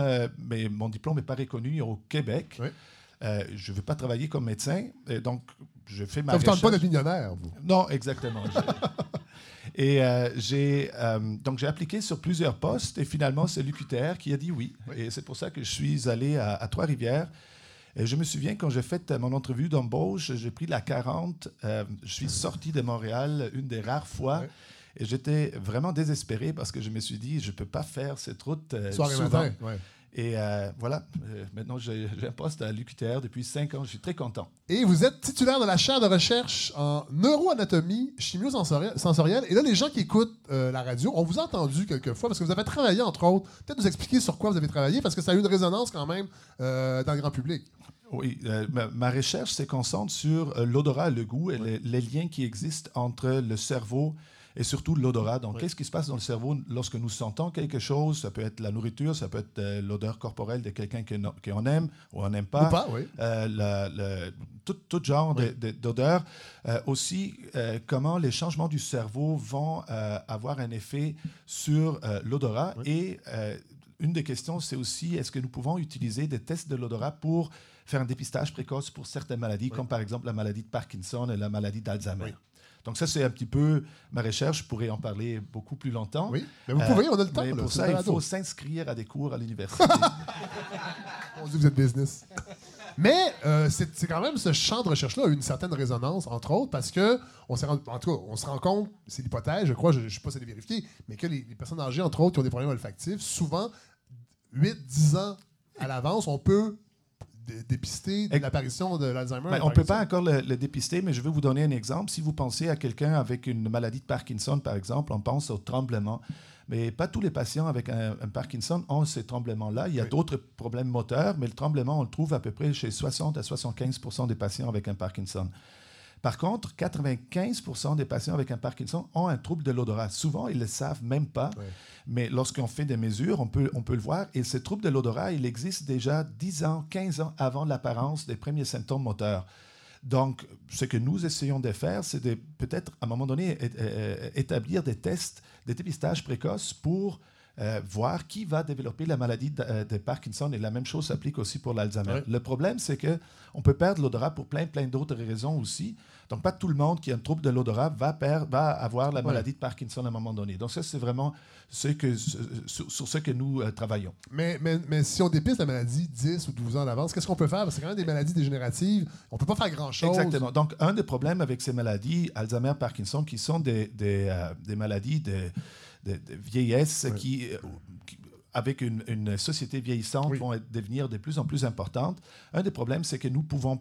Il n'y a pas de thérapie curative euh, aujourd'hui pour ces maladies-là. Le problème, c'est que ce sont des maladies neurodégénératives, donc il y a une grande majorité du, des cellules dans le cerveau qui sont affectées, qui sont déjà dégénérées, qui sont mortes, et lorsque la, la maladie va être diagnostiquée. Et là, c'est trop tard. Si par contre, à un moment donné, on serait capable, si on était capable de, de les dépister plus tôt, peut-être, on pourrait développer des thérapies, et ça, ça va pas être nous, mais ça Oui. va être d'autres euh, euh, groupes de recherche, des thérapies qui peuvent peut-être ralentir le- freiner la progression. Exact, et la freiner la progression de la maladie. Là, on aurait vraiment un outil très, très puissant. Hey, moi, j'ai Euh, une question. Oui, euh, le fils à mon chum, le grand, le grand, il a, il sent pas. Mhm. Il n'y a pas d'odeur, pas d'odorat. Oui. Depuis qu'il est tout petit, dans le fond. OK. C'est quoi ça? Euh, Mais en fait, euh, il y a, c'est, c'est pas si rare que ça. Il y a à peu près 5 Ah, vous lui dites pas de prendre des cours à elle. Vous lui donnez la réponse. non, mais c'est spécial. Ça, c'est, ça, c'est- ça, c'est une, une question d'une patiente. Ouais. Euh, mais en fait, il y a à peu près 5% de la population qui n'ont pas d'odorat du tout. Et un autre 15 qui ont un problème de l'odorat. Donc, une personne sur cinq a un problème avec son odorat. Maintenant, la, grande partie de ces personnes-là ont perdu l'odorat en cours de route. C'est à, cause d'un accident, à cause de- des maladies comme Parkinson, Alzheimer et plein d'autres raisons. Mais il y a aussi une faible pourcentage, mais quelques-uns qui sont nés sans odorat. Pourquoi? On ne sait pas exactement, mais euh, il y a vraiment un changement dans le développement du cerveau, ce qui fait en sorte qu'il y a certaines parties du cerveau qui ne se développent pas et ces gens ne sentent pas. Ah, ben, merci. Merci pour Ah! découverte. Mais on, on cherche toujours des participants, donc euh, on pourrait échanger des parfait. contacts. Oui. Je vais envoyer euh, d'accord. OK, super. Mais là, là, vos parents, là, Johannes, vos parents qui ont sûrement payé de- des- des études de très chères pour vous voir réussir, et là, ils se rendent compte finalement vous finissez par atterrir dans une ville comme Trois-Rivières. Comment ils se sentent, là? Euh, la- Mais C'est une euh, question qui a été proposée Mais par il- les auditeurs. dors ici ce soir, à toi? C'est c'est une question proposée par les auditeurs. soit passant. ici ce soir. On va retourner à Montréal.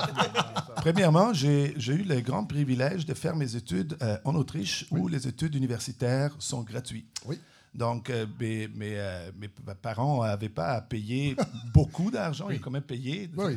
pour me permettre Donc, vous, l'université, dans un réseau public comme l'UQTR, c'est un naturel pour vous. Oui, oui, ça, moi, moi je suis très fier de, de travailler à l'Université euh, du Québec à Trois-Rivières, qui est une petite université qui a ses défis à elle-même. Euh, on a eu un lockout l'année dernière à qui était euh, assez problématique. Oui. Euh, mais je, je suis très fier d'être un ucutérien, puis je suis très content. Mais avec de- raison, je fais une blague avec ça, mais d'ailleurs, votre, votre marraine, Lise Bissonnette, qui été une grande, c'est vrai en plus, qui été une grande ambassadrice du réseau public des universités, qui dénonçait, il y a pas quelques mois, en fait, par rapport au conflit à l'UQTR, le sous-financement, qui est un petit peu non officiel, mais qui fait en sorte que les universités comme McGill, l'Université de Montréal, reçoivent des financements publics, mais la grande part du gâteau au détriment des universités régionales. Puis, on parle, la balado sort en région, mais la présence des universités et des, et cégeps en région bien un- c'est un facteur super important aussi pour le développement régional. Oui, tout à fait. Euh, dans ce sens, en fait, euh, le, le gouvernement actuel, euh, même si moi, politiquement, je suis peut-être pas euh, 100% d'accord avec, mais euh, le, le- le gouvernement actuel qui a été élu surtout dans les régions Oui. a quand même euh, donné un financement supplémentaire aux universités des régions euh, dans le dernier Oui. budget, ce qui est bon pour, Oui. pour les universités comme, comme l'UQTR. Qui a décentralisé un peu euh, le financement. Oui, était, mais euh, évidemment, c'est le, le- le- le besoin est criant Oui. toujours de, de sous-financement et c'est surtout dans une optique, si on veut créer des, des- des- des jobs qui sont très payants, il faut former, euh, il faut former la, la jeunesse et la meilleure chose pour avoir des jobs payants, c'est d'avoir des, des- des études universitaires. Donc, il faudrait investir davantage, Tout à fait. de toute évidence. Bon, tantôt, vous aviez dit, euh, vous, êtes- vous de- vous deviez être ici pour deux ans, vous avez rencontré quelqu'un, euh, Oui. vous êtes tombé en amour. Bon, cette personne, et c'est là le, le- le- le côté personnel, c'est que cette personne était la mère de mon fils. Nous- Oui. Nous étions plus ensemble. Donc, c'est comme ça qu'on s'est connus. C'est que Oui. vous êtes devenu, dans le fond, le deuxième père. Et je l'ai toujours dit, on le, dit récemment. Et ça fait 10 12 ans qu'on se connaît. Et on est devenus amis, vraiment. Euh, vous n'êtes plus avec, euh, avec, euh, avec la mère de Ludo. On s'entend tous, on s'entend tous très bien. Cela dit, on a pris même nos vacances ensemble quelques fois. On fête Noël ensemble. Oui, là, je- ça peut-être moins possible dans le futur. Cela dit, je sais qu'il y a des gens qui vivent des séparations, c'est quand même quelque chose de répandu. Et il y a des histoires pas le fun qui en sortent, mais il y a parfois et souvent des histoires le fun. Et celle-là, pour moi, elle est extraordinaire parce que j'ai découvert un ami. Et Ludo a, dans sa vie, un adulte euh, euh, de, sexe masculin. un, non, mais un modèle que je ne peux pas offrir. Je n'ai pas le profil scientifique. Euh, j'ai toujours trouvé important, puis il n'y a jamais eu de, de, de, de, de- de malentendu par rapport à ça. Et aujourd'hui, euh, bon, là, je vais te tutoyer, mais tu vas. euh, non, mais tu fais des activités avec Ludo sans que je sois là nécessairement. On fait pas toujours ça à trois, puis je trouve ça vraiment, vraiment extraordinaire. Puis je voulais qu'on en parle parce que c'est la dernière de la, de la saison. On ne on tombe pas dans le personnel, mais je trouvais ça très cool. Euh, l'êtes un peu quand même. oui, non, non, mais en général, on tombe pas dans le personnel, mais ce soir, je- je- ça me fait plaisir parce que c'est un ami, puis je trouve que c'est un parcours vraiment inspirant, puis je suis content que Ludo ait, ait accès à ça. Voilà, alors c'est ça que j'avais envie Oui, de dire. moi, en- fait, je trouve aussi ça extraordinaire. C'est euh, c'est euh, quand je me suis séparé de la mère à Ludovic. euh, Évidemment, c'était, je connais Ludovic depuis qu'il est tout petit. Ben.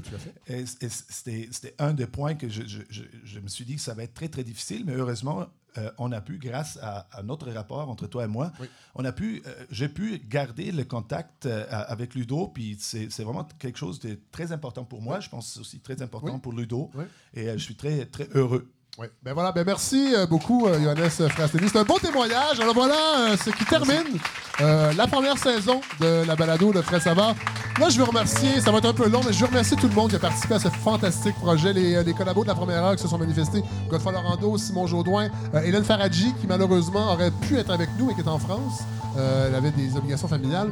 Euh, Sonny Carpentier qui a embarqué dès le début sur, sur le projet. Julie Pierre Nadeau, Daphné Malbeuf, Jasmine Legendre, Colin Boudria, Manal Drissi, Barbara Judith Boris Prou, euh, euh, Boudreau qui est, avec nous aujourd'hui, qui nous donne un coup de main, qui est euh, personnage de l'ombre, mais c'est souvent les plus importantes. Merci, vraiment. Euh, les gens chez Transistor Média, Marie-Hélène Frenette-Assad, Julien Morissette, Steve Boivin à la réalisation. Merci aux gens qui nous ont accueillis en région, partout au Québec. On n'est pas, on s'est pas tant que ça, mais quand même, les gens de Sartigana à Saint-Georges-de-Beauce, les gens de la Cabane à Val-d'Or, les gens de Gatineau au Festival Transistor, la microbrasserie La Pêcheresse, les gens de, Rico, de, de, La Tuque sont là. Merci à Communauto qui nous a fourni un véhicule quand on s'est promené au Québec gratuitement. Mais là, merci surtout aux auditeurs, aux donateurs qui, dès le début, ont manifesté leur intérêt. Moi, je, ce projet-là partait artisanal, très petit, mais j'ai tellement eu de messages de gens qui étaient comme Oui, go, go, on a hâte d'entendre ça, que ça a été vraiment hyper motivant. Euh, on va revenir officiellement le 30 août pour la saison 2. Euh, L'épisode va être prêt le 30 août. On va l'enregistrer au FME à Rouen-Noranda, au Festival de musique émergente. Euh, il va y avoir une grosse campagne de financement participatif. On va vous talonner, je vais vous achaler avec ça. On veut financer 20 épisodes au moins où tout le monde va être payé. Ça va être ça l'idée. On va rendre euh, le coût d'un épisode public. Les gens vont savoir exactement comment ça coûte. Vous allez voir, ça coûte moins cher que dans nos grands réseaux. Euh, on risque de faire deux, un ou deux épisodes cet été hors série, autour du feu peut-être, à la maison d'André Laurando. Je pense qu'on va exploiter le filon euh, d'André Laurando jusqu'au bout. Peut-être Léon Gervais, on verra. Peut-être Léon Gervais, ça nous donnera une bonne occasion de, re- de revenir à TUC. Euh, on vous suggère de vous abonner ouais, à la page Facebook de la Balado de Faites savoir. Vous allez être au courant de tout ça. Encore une fois, merci. Voilà. Bon été tout le monde. À bientôt.